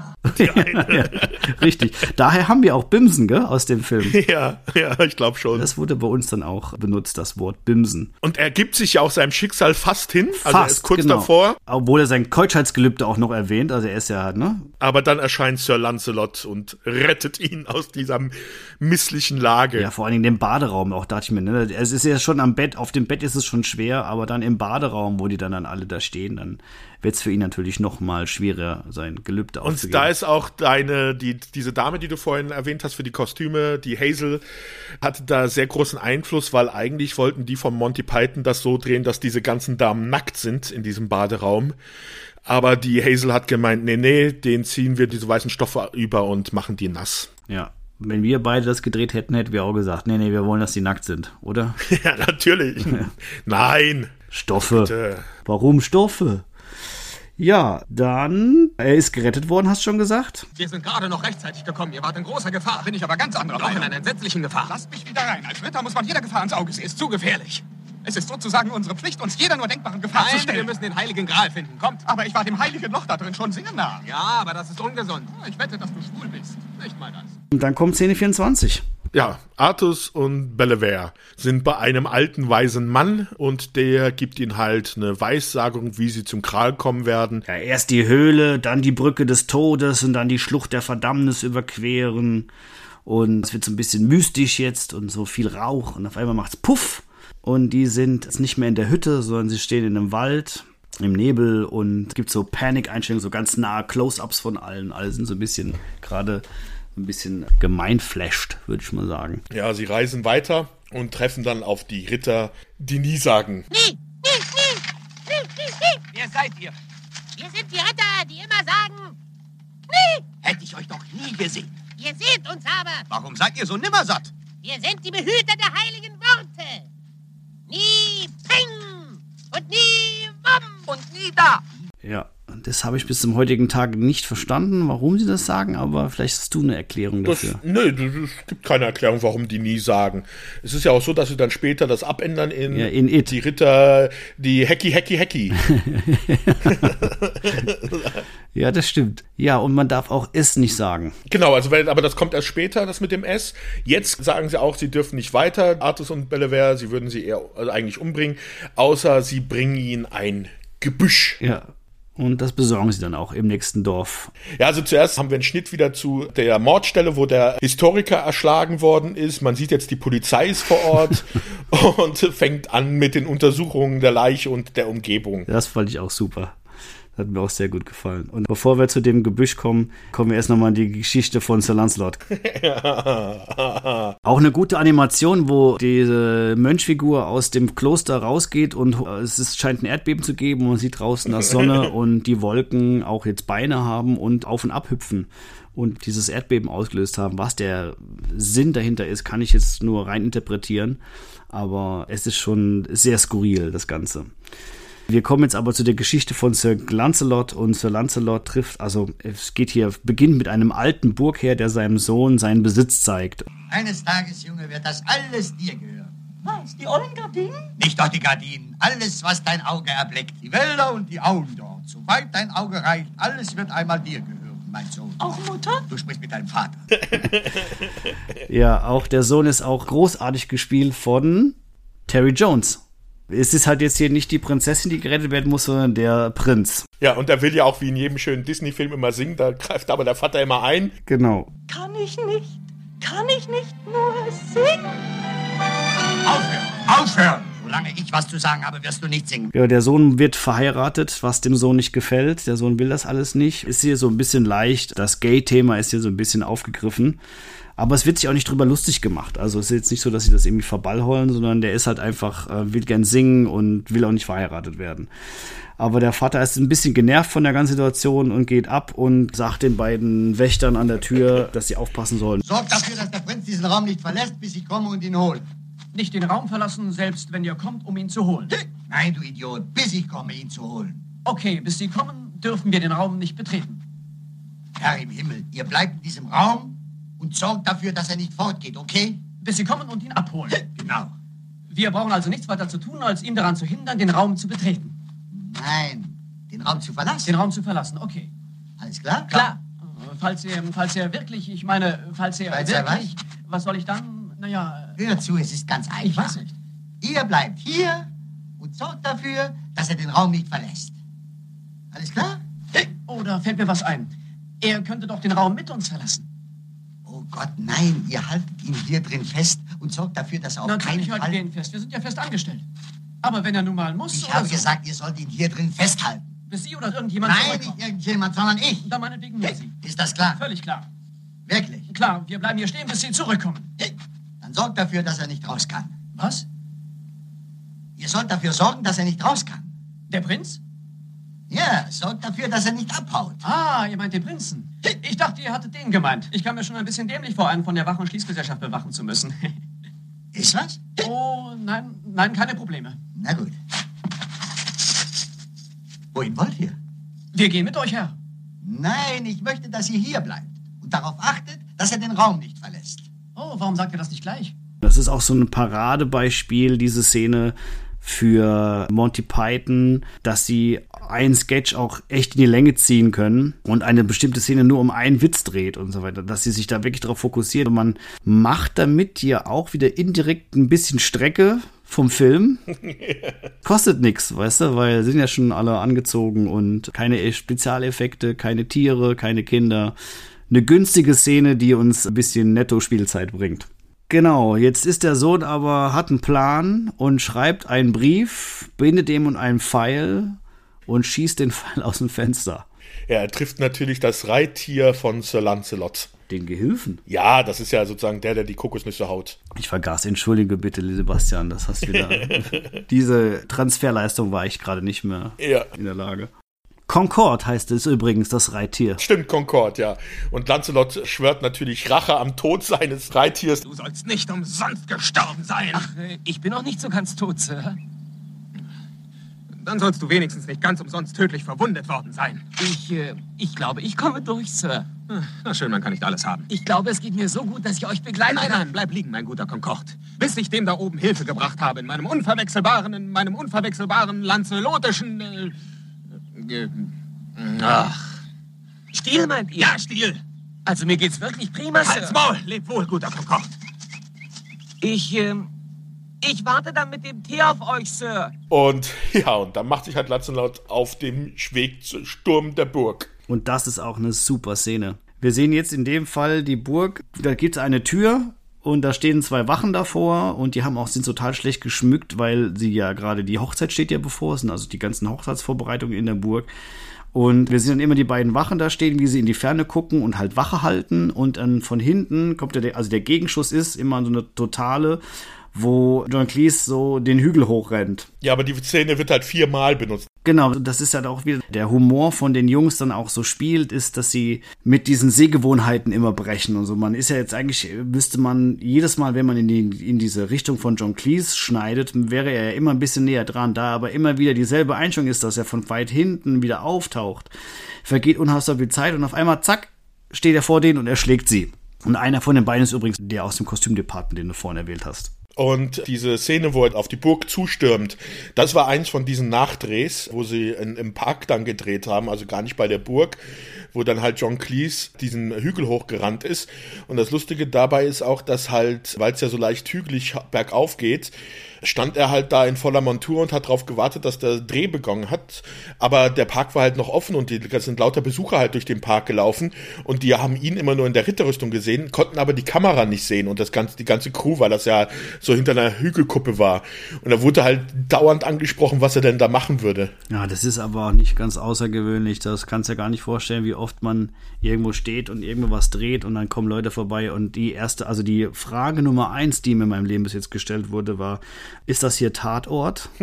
und das ist auch so, da verzweifle ich innerlich schon immer und meistens sage ich ja mittlerweile, weil ich sage, ja, ja, ist Tatort, bitte sind Sie ganz leise und gehen Sie weiter. und da wird dann irgendwie, ja, ist auch jemand Berühmtes mit dabei? Na, nee, heute nicht, nee, nee, also richtig Berühmte haben wir hier nicht. Das ist auch so die, das, was die Leute am meisten interessiert. Also kann ich mir schon vorstellen, dass da, wenn da jemand ist und die Leute fragen ja auch immer. Und dann direkt die dritte Frage ist, kann ich ein Autogramm haben? Von dir. Die wollen natürlich dann Autogramme von den angeblichen Stars des Films. Und was die Leute immer alles dafür machen, dass sie so eine blöde Pappkarte haben, wo der ein Foto von so einem Promi mit einer Unterschrift drunter, das ist wirklich, das sind Leute, also die würden sehr vieles dafür machen, glaube ich, um an sowas zu kommen. Nun gut, kleiner Exkurs. Lancelot stirbt jetzt auf jeden Fall in diese Hochzeitsgesellschaft hinein und verübt ein übles Massaker unter den Leuten. Aber ein richtiges Massaker. Ja, wenn man genau hinschaut, kann man auch sehen, er schlägt zwei Wachen auf dem Weg diese Treppe nach oben. Das ist beides mal der gleiche Schauspieler. Oder Stuntman in dem Fall, genau. Also Stuntman weiß ich gar nicht, ob sie wirklich professionelle dabei hatten. Es waren meistens irgendwelche Komparsen oder Verwandte von irgendwelchen Leuten, die dann gesagt bekommen haben, ah, hier kannst du mal das machen. Und zwei von denen, glaube ich, waren ein bisschen mutiger und haben sich dann mal so die Treppe runterfallen lassen. Auf seinem Weg hin zur Prinzessin-Turm nach oben ist er äh, an einigen gleichen Personen langgelaufen. Wenn man das wirklich mal Bild für Bild anguckt, erkennt man die immer wieder. Und er ist dann oben im Turm und ist bei der Prinzessin, Schrägstrich Prinz. Genau, und der Burgvater kommt dann dazu und beschwert sich, was denn Sir Lancelot da gemacht hat. Wer bist du? Ich bin dein Du Sohn. doch nicht, du Idiot. Ich bin Sir Lancelot, Sir. Er ist gekommen, mich zu retten, Vater. Schnell ist die Jugend mit dem Wort zu Hast du meine Wächter umgebracht? Äh, oh ja, aber ich bin versichert, Herr. Die kosten 50 Pfund das Stück. Die habe ich im Schlussverkauf schon billiger gesehen. Das waren Wächter aus der Büchse. Lancelot, seht, ich habe ein Seil vorbereitet. Ihr habt acht Hochzeitsgäste getötet und überhaupt und so. Naja, der Witz ist der, ich dachte, euer Sohn wäre eine Lady. Das denke ich auch manchmal. Schnell, Sir Lancelot, er rettet mich. Halt's Maul! Ihr habt den Brautvater getötet, wisst ihr das? Oh, das fällt doch gar nicht auf. Das fällt auf. Ihr habt ihm das Schwert mitten durch den Kopf gestoßen. Und wie geht's ihm? Und die Braut hat mir vor die Titten getreten. Das wird mich ein Vermögen kosten. Richtig, er ist richtig sauer. Und der Sohn klettert gerade aus dem Fenster und stürzt ab. Nee, nee, nee, das ist ja noch viel lustiger. Also er klettert aus dem Fenster und währenddessen verbrüdern sich ja der Burgvater und Lancelot. Und der Burgvater erfährt, dass halt Lancelot Ritter bei Sir Arthus an der Tafelrunde ist. Und dann schneidet er einfach das Bettlaken, an dem sich sein Sohn herunterlässt, durch, dass der abstürzt. Weil er ja jetzt Sir Lancelot hat. Richtig. Und dann gehen sie halt wieder raus zur Hochzeitsgesellschaft. Der Burgvater will halt so ein bisschen die Wogen glätten, weil halt alles Missverständnis. Und er hat ja dann den Brautvater umgebracht. Und dann, nee, nee, der ist gar nicht tot. Und dann haben wir wieder die gleiche Situation wie beim Reittier. Jeder macht mal Fehler, also schwamm drüber. Lasst uns nicht darüber streiten, wer eventuell wen umgebracht haben könnte. Wir sind heute hier, um Zeuge zu sein, wie zwei junge Leute einander die Hand zum Bund fürs Leben reichen. Tut mir leid zu sagen, dass einer von den beiden, und zwar mein Sohn Herbert, sich gerade zu Tode gestürzt hat. Aber ich sehe es durchaus nicht so, dass ich einen Sohn verloren, sondern eine Tochter gewonnen habe. Denn seit dem so tragischen Tod ihres Vaters... Der ist ja noch gar nicht tot. Seit der nahezu tödlichen Verwundung ihres Vaters... Es geht ihm schon besser. Seit ihr armer, armer Vater, der sich schon auf dem Weg der Besserung befand, schließlich doch noch die eisige Hand des Todes verspürte... Und dann nimmt er die Frau in seine Familie auf und will sie mit Lancelot verheiraten. Nur, dass dann der Jüngling doch den Sturz überlebt hat und in die Burg reingeschleppt wird. Und Lancelot dann versucht halt aus dieser Burg zu fliehen. Richtig, auch mit so einem super schönen Tarzanschwung, ne? Und Ja. sieht auch ein bisschen dilettantisch aus, aber funktioniert. Und Sir Lancelot gelingt die Flucht aus der Burg. Und dann sind wir wieder zurück bei unserem König, der versucht, ein Gebüsch zu kaufen. Und ist in einem Dorf, ist übrigens auch dasselbe Dorf, wo am Anfang des Films der Totensammler durchgegangen ist. Das äh, ist auch aus Kostengründen mehrfach genutzt worden, der Ort. Und eine alte Dame wird gefragt, ob sie Gebüsch hat, die kann aber nicht weiterhelfen. Da kommt aber zum Glück Roger vorbei, der Gebüschmann. Roger, der Buschmann, ja. Was für der ein mit Glück. gebrauchten Büschen handelt. ja, so ein Glück, so ein Zufall. Ich habe ein Gebüschhandel. Ich habe gebrauchte Sträucher. Mein Name ist Roger der Buschmann. Ich entwerfe, arrangiere und handle alle Arten Gebüsche. So, jetzt sind wir wieder bei den Rittern vom Nie. Die jetzt aber die Ritter von Heki Heki Peteng sind. Richtig, sind, haben sich neu eingestellt in der Zeit und wollen noch ein zusätzliches Gebüsch. Und sie wollen, dass König Artus eine Eiche fällt mit einem Hering. Sir Robin kommt halt angeritten und die unterhalten, er unterhält sich mit Artus und dabei sagen sie halt das Wort Ace immer. Und Ace oder im Englischen It, das können die Ritter von nie hören, nicht hören, da kriegen sie Schmerzen und dann können die einfach abziehen. Richtig, und dann lassen sie sie passieren und die Reise kann weitergehen. Ja, die Polizei ist mittlerweile auch weitergekommen in den Ermittlungen und die vernehmen gerade die Frau, ne? Genau. Das ist auch sehr gut irgendwie. Dann haben wir wieder einen animierten Bereich. Das ist dort, wo sich alle Ritter wieder zusammentreffen und eine Zeit von knapp einem Jahr vergeht. Die Jahreszeiten wechseln sehr humoristisch in dieser Animation und wir schneiden wieder zurück zu Realdarstellern und die Ritter treffen nun auf den Zauberer Tim. Richtig, weil John Cleese nichts Besseres eingefallen ist, glaube ich, ne? Heißt der Tim. Da gibt's unterschiedliche Aussagen. Einige sagen, das hätte schon so im Skript gestanden und andere sagen, ihm ist der Name nicht eingefallen und deswegen hat er einfach Tim gesagt. Okay. Ja, er heißt Tim. Und Tim kennt den Weg. Ja, der macht auch einiges Trara mit Explosionen und so weiter. Er steht am Anfang auch auf so einer ziemlichen Klippe. Da hat dann John Cleese auch gemeint bei den Dreharbeiten, ist ihm da ziemlich die Muffe gegangen, weil links von ihm ging ein Abhang runter. Wenn er da runtergefallen wäre, wäre er direkt tot gewesen. Rechts war ein Abhang. Wenn er da runtergefallen wäre, wäre er wahrscheinlich gelähmt gewesen. Aber er hat nichts gesagt, sondern die Zeit war halt so knapp und das Budget, deswegen haben sie es einfach schnell durchgedreht. Ja, das war mit, glaube ich, auch das teuerste an dem Film waren diese Feuereffekte. Das kostet ja auch immer ein bisschen Geld, wobei die jetzt auch nicht so mega groß sind und so, aber es sind so ein paar, fünf, sechs Explosionen, bisschen Feuerbudenzauber würde ich das jetzt mal nennen. Und mhm. der, der, Zauberer Tim will mal kurz zeigen, wer er ist. Auf jeden Fall kennt er den Weg und sie sollen alle mitkommen. Also es soll nur der mitkommen, der furchtlos ist. Alle kommen mit. Eine Kreatur bewacht den Höhleneingang und da ist ja dann drin geschrieben, wo der heilige Gral zu finden ist. Ja, also da kommt auch mein Lieblingszitat in dem Film. Du Arschloch. Wo sie alle da. da ist das Untier. Wo? Na da! Wo? Hinter dem Karnickel? Es ist das Karnickel. Du dummes Arschloch. Was? ja, genau. Genau, das war das das äh, der kurz danach kommt übrigens mein Lieblingszitat des Films. Also wir sind jetzt wir sehen jetzt einen kleinen weißen Hasen, der da den Höhleneingang bewacht und Arthurs glaubte mal, er wird hier veräppelt und drei der Ritter machen sich auf den Weg, so jetzt gehen wir den Hasen machen wir den gar aus, wir gehen jetzt in die Höhle rein und dieser kleine Hase entpuppt sich wirklich als Killer und fliegt auch zielgenau auf den Hals von Sir Gore, der dann sofort abfällt und Blut spritzt und es ist das Killerkarnickel von Verbannock ganz kurz mal so einen ganz, ganz kleinen Exkurs, weil das fand ich sehr interessant, als ich das gelesen habe. In vielen Kirchenfenstern oder kirchlichen Reliefs kommt häufig so ein Hase vor, wenn es um Cowardice Feigheit. Um Feigheit geht. Und zwar kannst du zum Beispiel auch bei Notre Dame gibt es insgesamt drei verschiedene Medaillons, wo du siehst, wie einer vor so einem Killerhasen wegrennt. Echt? Krass. Ja, ich mach mal einen Link zu einer Wiki-Page mit Bildern, wo man diese Piktogramme und diese Bilder sehen kann. Das fand ich sehr lustig. Ja, sehr gut. Ich kann auch noch zu dieser Dreharbeit kann ich noch sagen, dass sie sich einen Hasen ausgeliehen haben und bei einer Dame im Ort. Und als dann zu dieser Killer-Szene kam und sie wollten so ein bisschen Kunstblut auf den Hasen machen, hat einer von den anderen Leuten und den Teammitgliedern die Dame abgelenkt, dass sie da das Kunstblut drapieren können. Und als sie dann gesehen hat, was sie mit ihrem Tier gemacht haben, war die auch ziemlich not amused. Ja, besonders, weil sie haben ja die Farbe nicht wieder abgekriegt. Richtig, dieses Kunstblut ging nicht mehr ab vom Hasen, vom schneeweißen Hasen. ja, dann steht dann immer am Ende irgendwie, bei diesem Film ist kein Tier verletzt oder gequält worden. Wobei das mit der Farbe, glaube ich, auch relativ harmlos ist. Ja, das, aber trotzdem stell dir mal vor, du hast dann, das ist dein Hasen, dann kommen immer mal drei Wochen später die Enkelkinder zu Besuch ja. und sehen den Hasen mit blutverschmierten Mund. Ja, das ist schon relativ krass. Die drei Ritter glauben jetzt dran.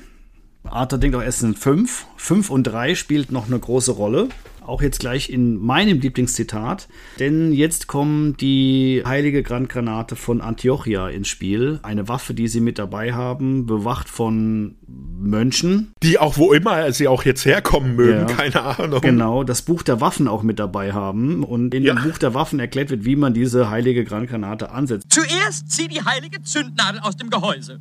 So dann sollst du zählen bis drei. Nicht mehr und nicht weniger. Drei allein soll die Nummer sein, die du zählest. Und die Nummer, die du zählest, soll drei und nur drei sein. Weder sollst du bis vier zählen, noch sollst du nur bis zur zwei zählen. Es sei denn, dass du fortfährst zu zählen bis zur drei. Die fünf scheidet völlig aus. Wenn du dann die Nummer drei, welches ist die dritte Nummer von vorne erreicht ist, dann schleudere mit Kraft deine heilige Handgranate von Antiochia gegen deinen Feind. Wer sich schuldig macht in meinen Augen, soll sehen, was er davon hat. Amen. Jedes Mal, wenn es irgendwie mein, beim Film zählt man ja dauernd auch eins bis drei, ne, so, und bei drei, zwei, mhm. eins, bitte, ne, das ist ja so mhm. beim Film es kommt sehr oft vor, dass irgendein Scherzkeks von hinten ruft, es zählt man immer nur bis drei und drei ist die Zahl, zu der du zählst. Nie zählst du bis zu vier, weißt du? Und das ist auch sehr, sehr geflügelt bei uns. Musste ich auch schon immer so lachen. Ich mag dieses Zitat aber auch sehr gerne. Mhm. Und die heilige Handgranate explodiert und löst das Problem und die Polizei bekommt es mit. Genau, die ist gerade bei diesem umgetretenen Busch. ja, genau. Und die bekommt das mit und jetzt ist die Polizei ihnen auch noch auf den Fersen. Sie gehen auf jeden Fall in die Höhle und finden Runen an der Wand. Ich übersetze. Möge man, der einst hier finden, die letzten Worte von Josef von Arimathea. Der, der rein im Geist und sonder Furcht ist. Wir finden den heiligen Gral im Schlosse von... Ah, Was? Schlosse von... Was soll denn das heißen? Er muss gestorben sein, während er das eingekratzt hat. Oh, komm, Bruder. Das ist alles, was da steht. Wenn einer auf den Tod liegt, dann macht er sich doch nicht die Mühe und ritzt noch A ein. Er hätte es nur gesagt. Dieses Wort steht aber an den Felsen geschrieben. Hier scheint dann auch das CGI-Monster nicht drin gewesen sein oder ein real gebautes Monster. Deswegen haben sie es hier gezeichnet. Ein tausendäugiges, glubschäugiges Monster verfolgt sie jetzt durch diese Höhle. Kurz bevor das Monster sie in die Enge getrieben hat und es auch keinen Ausweg mehr gibt, ist das Schicksal wieder hold. Und der Animateur, sage ich schon, stirbt an einem Herzinfarkt und somit stirbt auch das Monster an einem Herzinfarkt. Und der Animateur ist in diesem Fall Terry Gilliam himself. Das haben wir aber vorhin schon mal kurz erwähnt, glaube ich. So viel Glück kann man gar nicht haben und sie sind jetzt natürlich auch an der Brücke des Todes. Die Höhle ist bezwungen und da geht's mit dem Brückenwächter weiter. Sie kommen aus der Höhle raus und sind an der Brücke des Todes und der Brückenwächter steht vor ihnen. Wir bewegen uns so langsam auf das Finale dieses Filmes zu, auf das Grand Finale. Die Ritter stehen halt da, sehen diese Brücke und diskutieren darüber, was sie erwartet. Sie wissen, dass sie drei Fragen zu beantworten haben, damit sie die Brücke überqueren dürfen und wollen eigentlich zuerst Sir Robin schicken, der hat aber Schiss und sagt, nee, nee, nee, dann äh, wird Sir Lancelot als erstes geschickt, weil der sich halt auch freiwillig meldet. Der kriegt dann die drei Fragen. Stellt eure Fragen, Wächter der Brücke. Ich fürchte mich nicht. Wie lautet dein Name? Mein Name ist Sir Lancelot von Camelot. Welches ist dein Auftrag? Die Suche nach dem heiligen Gral. Welches ist deine Lieblingsfarbe? Blau. Alles richtig, du kannst gehen. Oh, danke. Vielen herzlichen Dank. Darauf meint dann Sir Robin, oh, das ist ja einfach, rennt los und kriegt dann auch die Frage, wie ist sein Name, was ist seine Queste. Aber die dritte Frage ist, wie ist die Hauptstadt von Assyrien? Was er natürlich nicht beantworten kann, weil zu der Zeit gab es Assyrien noch gar nicht. Richtig, waren diese Anachronismen dauernd. ja. Der wird natürlich dann schön in den Abgrund geschleudert. Das ist auch sehr lustig gedreht. Und zwar sind sie hingegangen und die Schauspieler haben diese Szene in der Hocke gespielt. Und als sie dann falsch geantwortet haben und in den Abgrund geschleudert werden, sind sie einfach schnell aufgestanden. Das sieht dann so aus, als wenn sie nach oben weggeschleudert werden. Sehr gut. Ja, sehr kreativ. Ja. Ja. Als nächstes kommt dann Sir Galahad, der kriegt wieder die ursprünglichen drei Fragen, weiß aber leider nicht seine Lieblingsfarbe, weil er farbenblind ist. Nein, gelb! Ich bin doch Dann kommt unser Protagonist, König Artus kommt und der stellt eine Gegenfrage. Er trickst den Brückenwächter aus. Bei der Schwalbenfrage.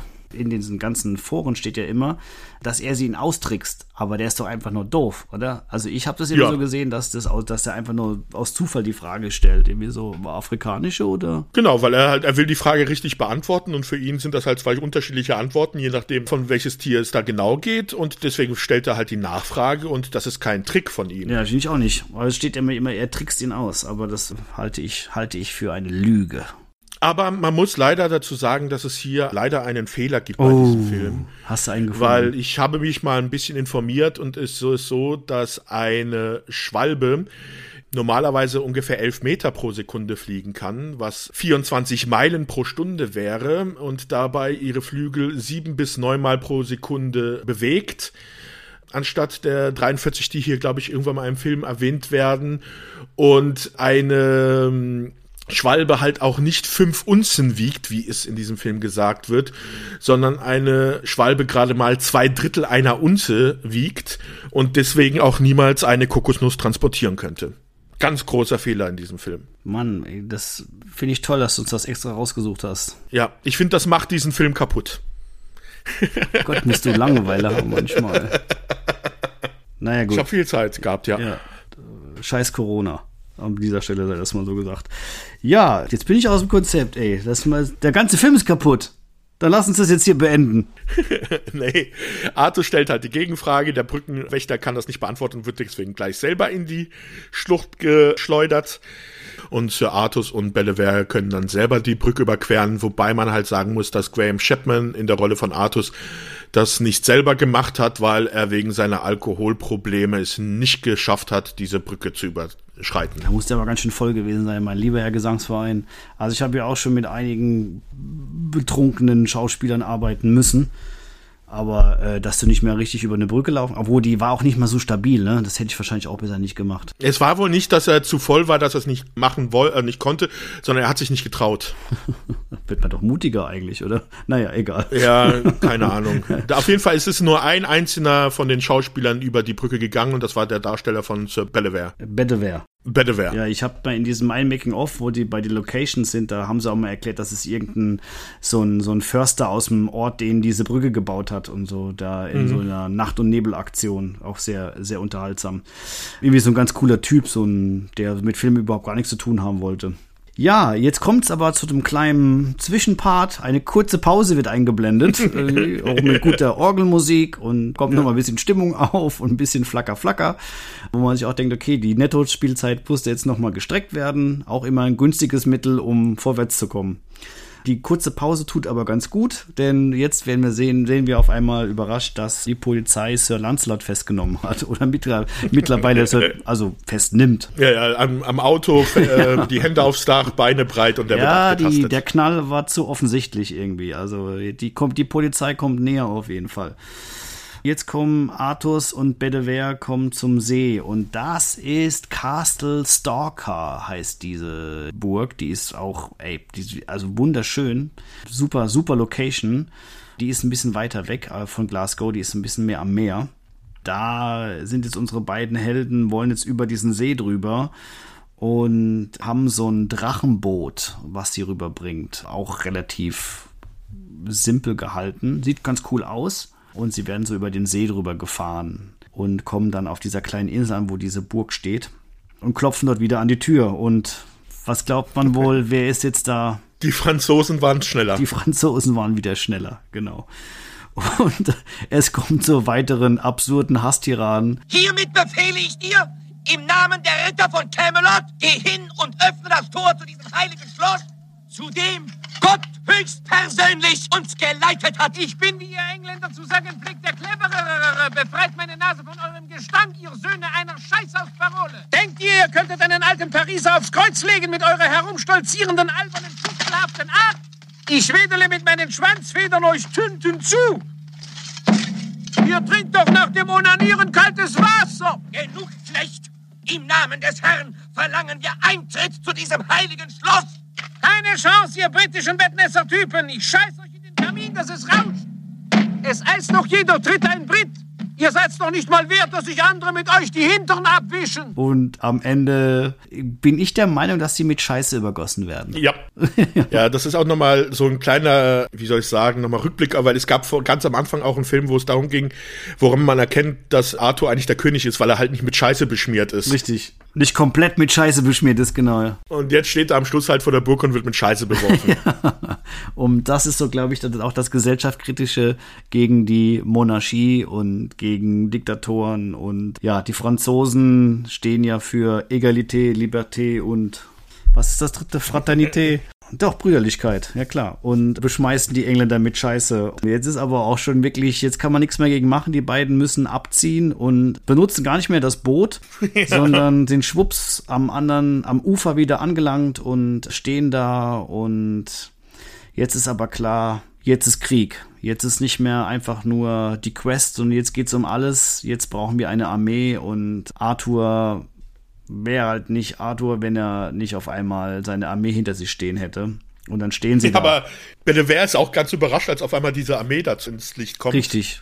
Der Horizont ist voll mit Soldaten.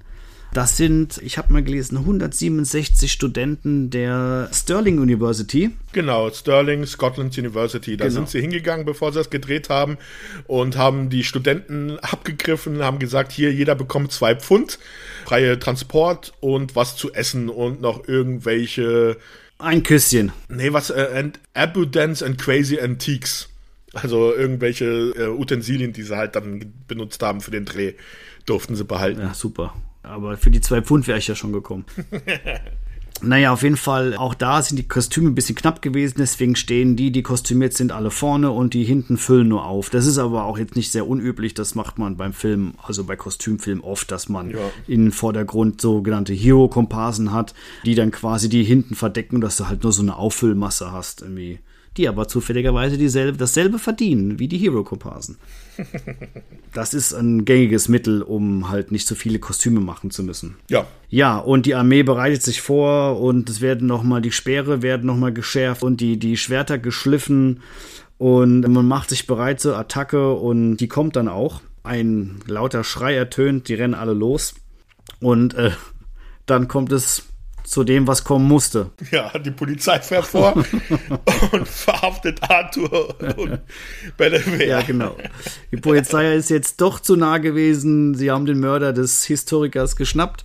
Ja, sie werden alle festgenommen und es kommt auch die vierte Wand, wird jetzt richtig durchbrochen, indem man dann auf einmal auch den Kameramann sieht. Ja, und die Hand, der Polizist hält die Hand in die Optik, in die Kamera, meint ausschalten, Ja, ausschalten. genau. Und wir blenden schwarz ab und die Geschichte ist erzählt. Also die Franzosen wurden nicht gerecht. Die Polizei, die britische, hat das verhindert und löste diese Versammlung auf. Es gibt auch keinen Abspann. Es gibt nur 90 Sekunden Musik und das war's. Genau. Sonst alles schwarz. Finde ich auch irgendwie schön, dass es dann am Ende nicht mehr, mehr für Musik gereicht hat. Also, der Film ist vorbei. Das war ja nicht das Ende, wie sie es eigentlich drehen wollten. Das war ja auch wieder ein Ende wegen dem Budget, weil sie kein Geld hatten. Weil eigentlich sollte es am Schluss eine große Schlacht zwischen den Franzosen, den Engländern und dem Kanickel geben. Ja, die Pläne sind halt mannigfaltig, ne? wenn du es halt nicht bezahlen kannst. Ich meine, das ist ja auch wirklich krass, mit 400.000 Dollar so einen Film zu machen, das ist ja wirklich gar nichts. Und da hat auch keiner von denen irgendwas dran verdient. Das haben die ja alles quasi für lau gemacht. Also das, die Transportkosten und so weiter und die Bauten, das wird am meisten und die Kostüme haben am meisten gekostet und so. Das ist krass. Ich finde es aber trotzdem, merkt man das dem Film, wenn man ihn so geguckt hat, nicht an, dass es so ein low, low, low Budget Film ist. Ich finde, dass der doch wirkt wie ein großer Kinofilm. Das rechne ich dem Film immer sehr hoch an.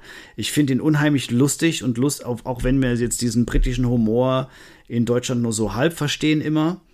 Aber es ist halt so ein Klassiker der Filmgeschichte. Das kann man gar nicht anders sagen. Es sind so viele großartige, tolle Szenen dabei und die Sketche funktionieren auch alle und die funktionieren auch heute noch alle. Das macht schon sehr viel Spaß, diesen Film zu gucken und deswegen haben wir ihn ja auch ausgewählt, weil er zu unseren Lieblingskomödien gehört. Und wir wollten ja auch mal über, nicht-amerikanische Filme auch mal reden, deswegen haben wir den ja auch ausgesucht. Das hätten wir mal am Anfang des Podcasts irgendwie äh, sagen können, aber gut, jetzt sind wir hier angekommen. Auch nicht ganz falsch. Ich finde, der gehört schon zu so meinen Top-Komödien. Wie gesagt, wo ist der bei dir, Sebastian? Boah, da stellst du mir eine Frage. Also ich weiß, dass er in vielen Zeitschriften immer so zu den Top 5 Komödien überhaupt zählt. Wenn ich jetzt nur Komödien nehmen würde, glaube ich, wäre er auch bei den Top 10. Also ich mag ihn sogar lieber als das Leben des Brian. Ich auch. Ja. Für mich ist es der beste Monty Python-Film, also wirklich reine Monty Python-Film. Es gibt Filme wie zum Beispiel Wilde Kreaturen, die ich noch besser finde. Aber also bei Komödien ist er auf jeden Fall in den Top 10 mit dabei, ja. Man muss ja auch überlegen, dass es so ein Sammelsurium von so Wahnsinnigen, also ich Wahnsinnigen im positiven Sinne, die da sowas zusammengestellt haben, wo ja alle unterschiedlich geschrieben haben. Die haben ja auch alle einen unterschiedlichen Humor. Dann hast du zwei Regisseure, die sich auch immer uneins sind und unterschiedliche Herangehensweise haben. Die spielen alle 40 verschiedene Rollen, aber trotzdem ist das nicht das Hindernis für den Film, weil normalerweise würde ich sagen, wenn mir das jetzt jemand so pitchen würde, würde ich sagen, oh, oh, oh, oh, oh, oh schwierig, das klingt nicht nach guten Voraussetzungen. Aber die haben trotzdem, ist, hat der Film auch einen roten Faden, obwohl es auch, wie, du, wie wir schon gesagt haben, so ein bisschen Sketch-Comedy ist und dass die vereinzelten Stationen ja auch immer so ein bisschen wie Sketche gedreht sind, diese Reise von Artus, aber es ist trotzdem ein roter Faden in der Geschichte und es hat einen Anfang, es hat ein Ende. Es ist natürlich skurril und absurd, aber dadurch macht es vielleicht auch einfacher, über Fehler hinweg zu gucken aber sie haben auch ihren Stil und man sieht auch ganz klar, dass es so Terry Jones Stil, aber auch Terry Gilliam Stil so beide schon da drin gekernt sind. Ne? So, so das, was sie später gemacht haben, sieht man schon, was sie in dem Film wahrscheinlich gelernt haben. Und wir haben ja schon gesagt, die Dreharbeiten waren grausam. Also viele haben sich darüber beschwert. Irgendwie, es war kalt, es war nass, es war, die Stimmung war nicht gut. Und dass da sowas bei rumkommt, finde ich schon klasse. Also das finde ich schon echt bemerkenswert. Schönes Fazit. Oder? Ja, also ich kann dir in allem nur zustimmen. Es ist ein großartiger Film. Er hat genau diese Prise schwarzen Humor, wie man es halt von den Engländern oder halt besonders von Monty Python her kennt.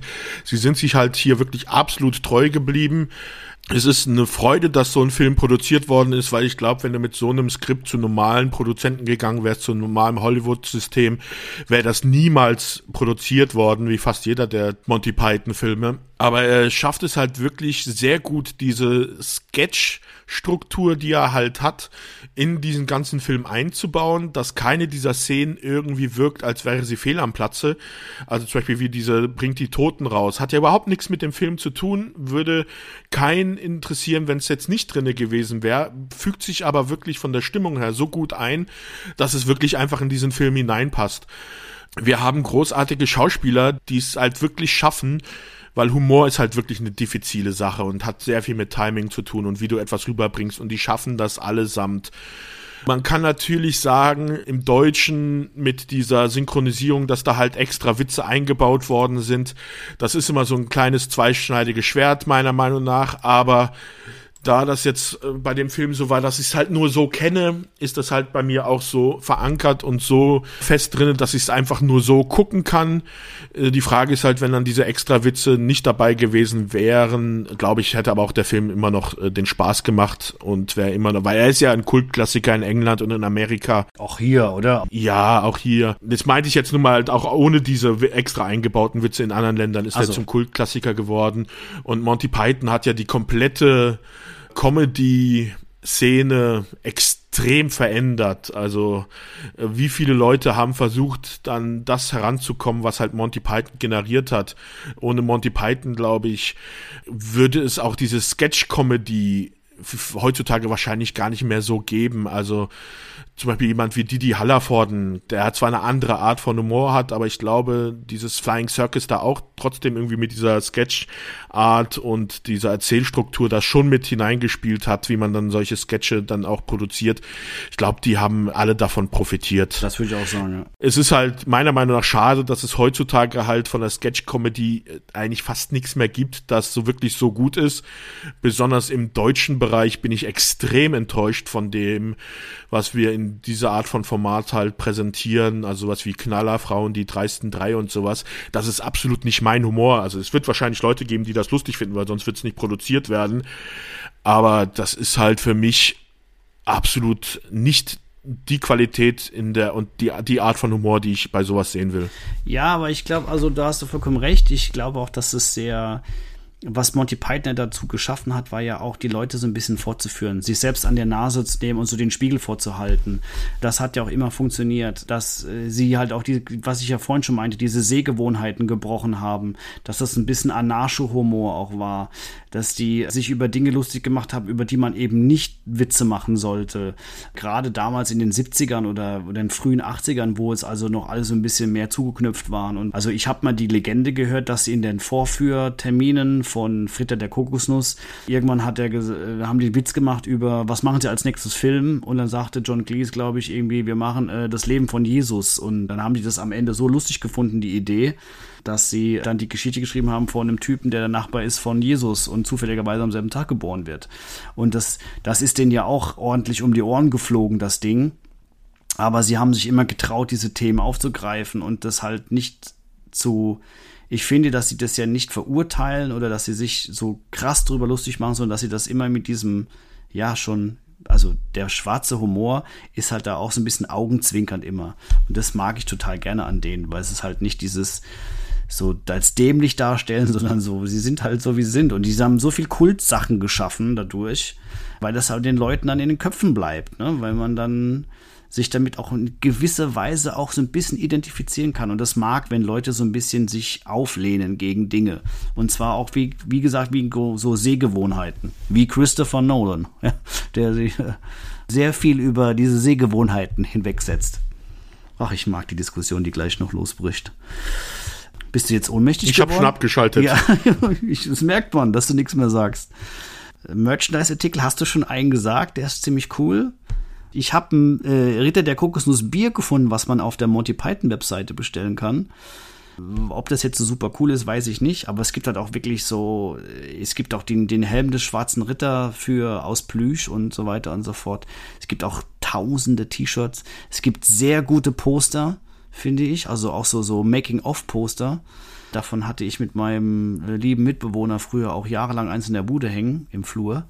Sonst ist mir nichts Großartiges mehr da aufgefallen, was man noch so finden könnte. Bücher natürlich auch, aber was ganz Ausgefallenes habe ich jetzt nicht gefunden. Mhm. Computerspiel? Es gab damals einen Text-Adventure auf dem C64, das habe ich aber nie gespielt. Ja, ich hatte das auf dem Amiga und es war okay. Ich habe das tatsächlich gespielt. Und das war nämlich mal auf irgendeiner, so also das war in irgendeiner Computerzeitschrift, war das mal als auf dieser Demo-CD dra drauf irgendwie. Da habe ich das gespielt. Und das war nett, aber ich kann mich auch nicht mehr so hundertprozentig. Ich habe jetzt mal bei YouTube nochmal geguckt, da habe ich mich auch wieder dran erinnert.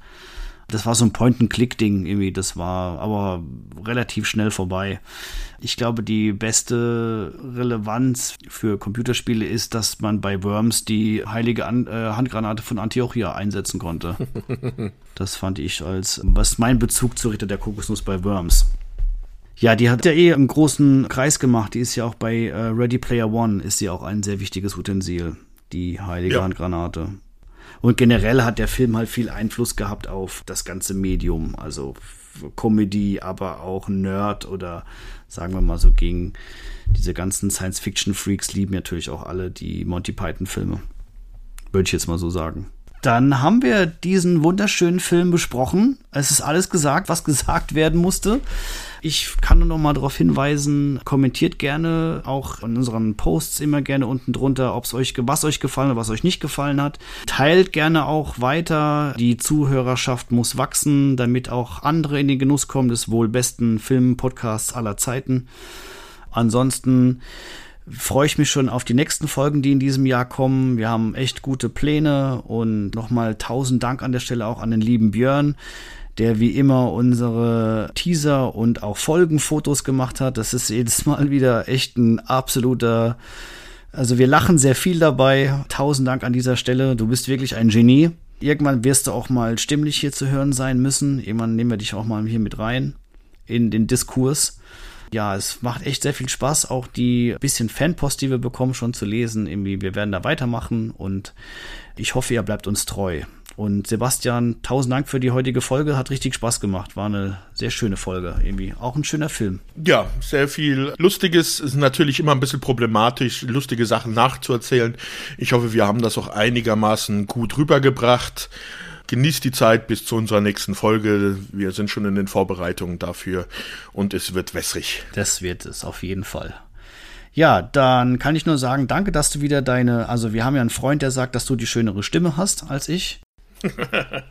Dem kann ich nur zustimmen. Dann lasse ich dir auch das letzte Wort. Du darfst auf Wiedersehen sagen. Bis zum nächsten Mal, Sebastian. Ja, bis zum nächsten Mal. Ciao.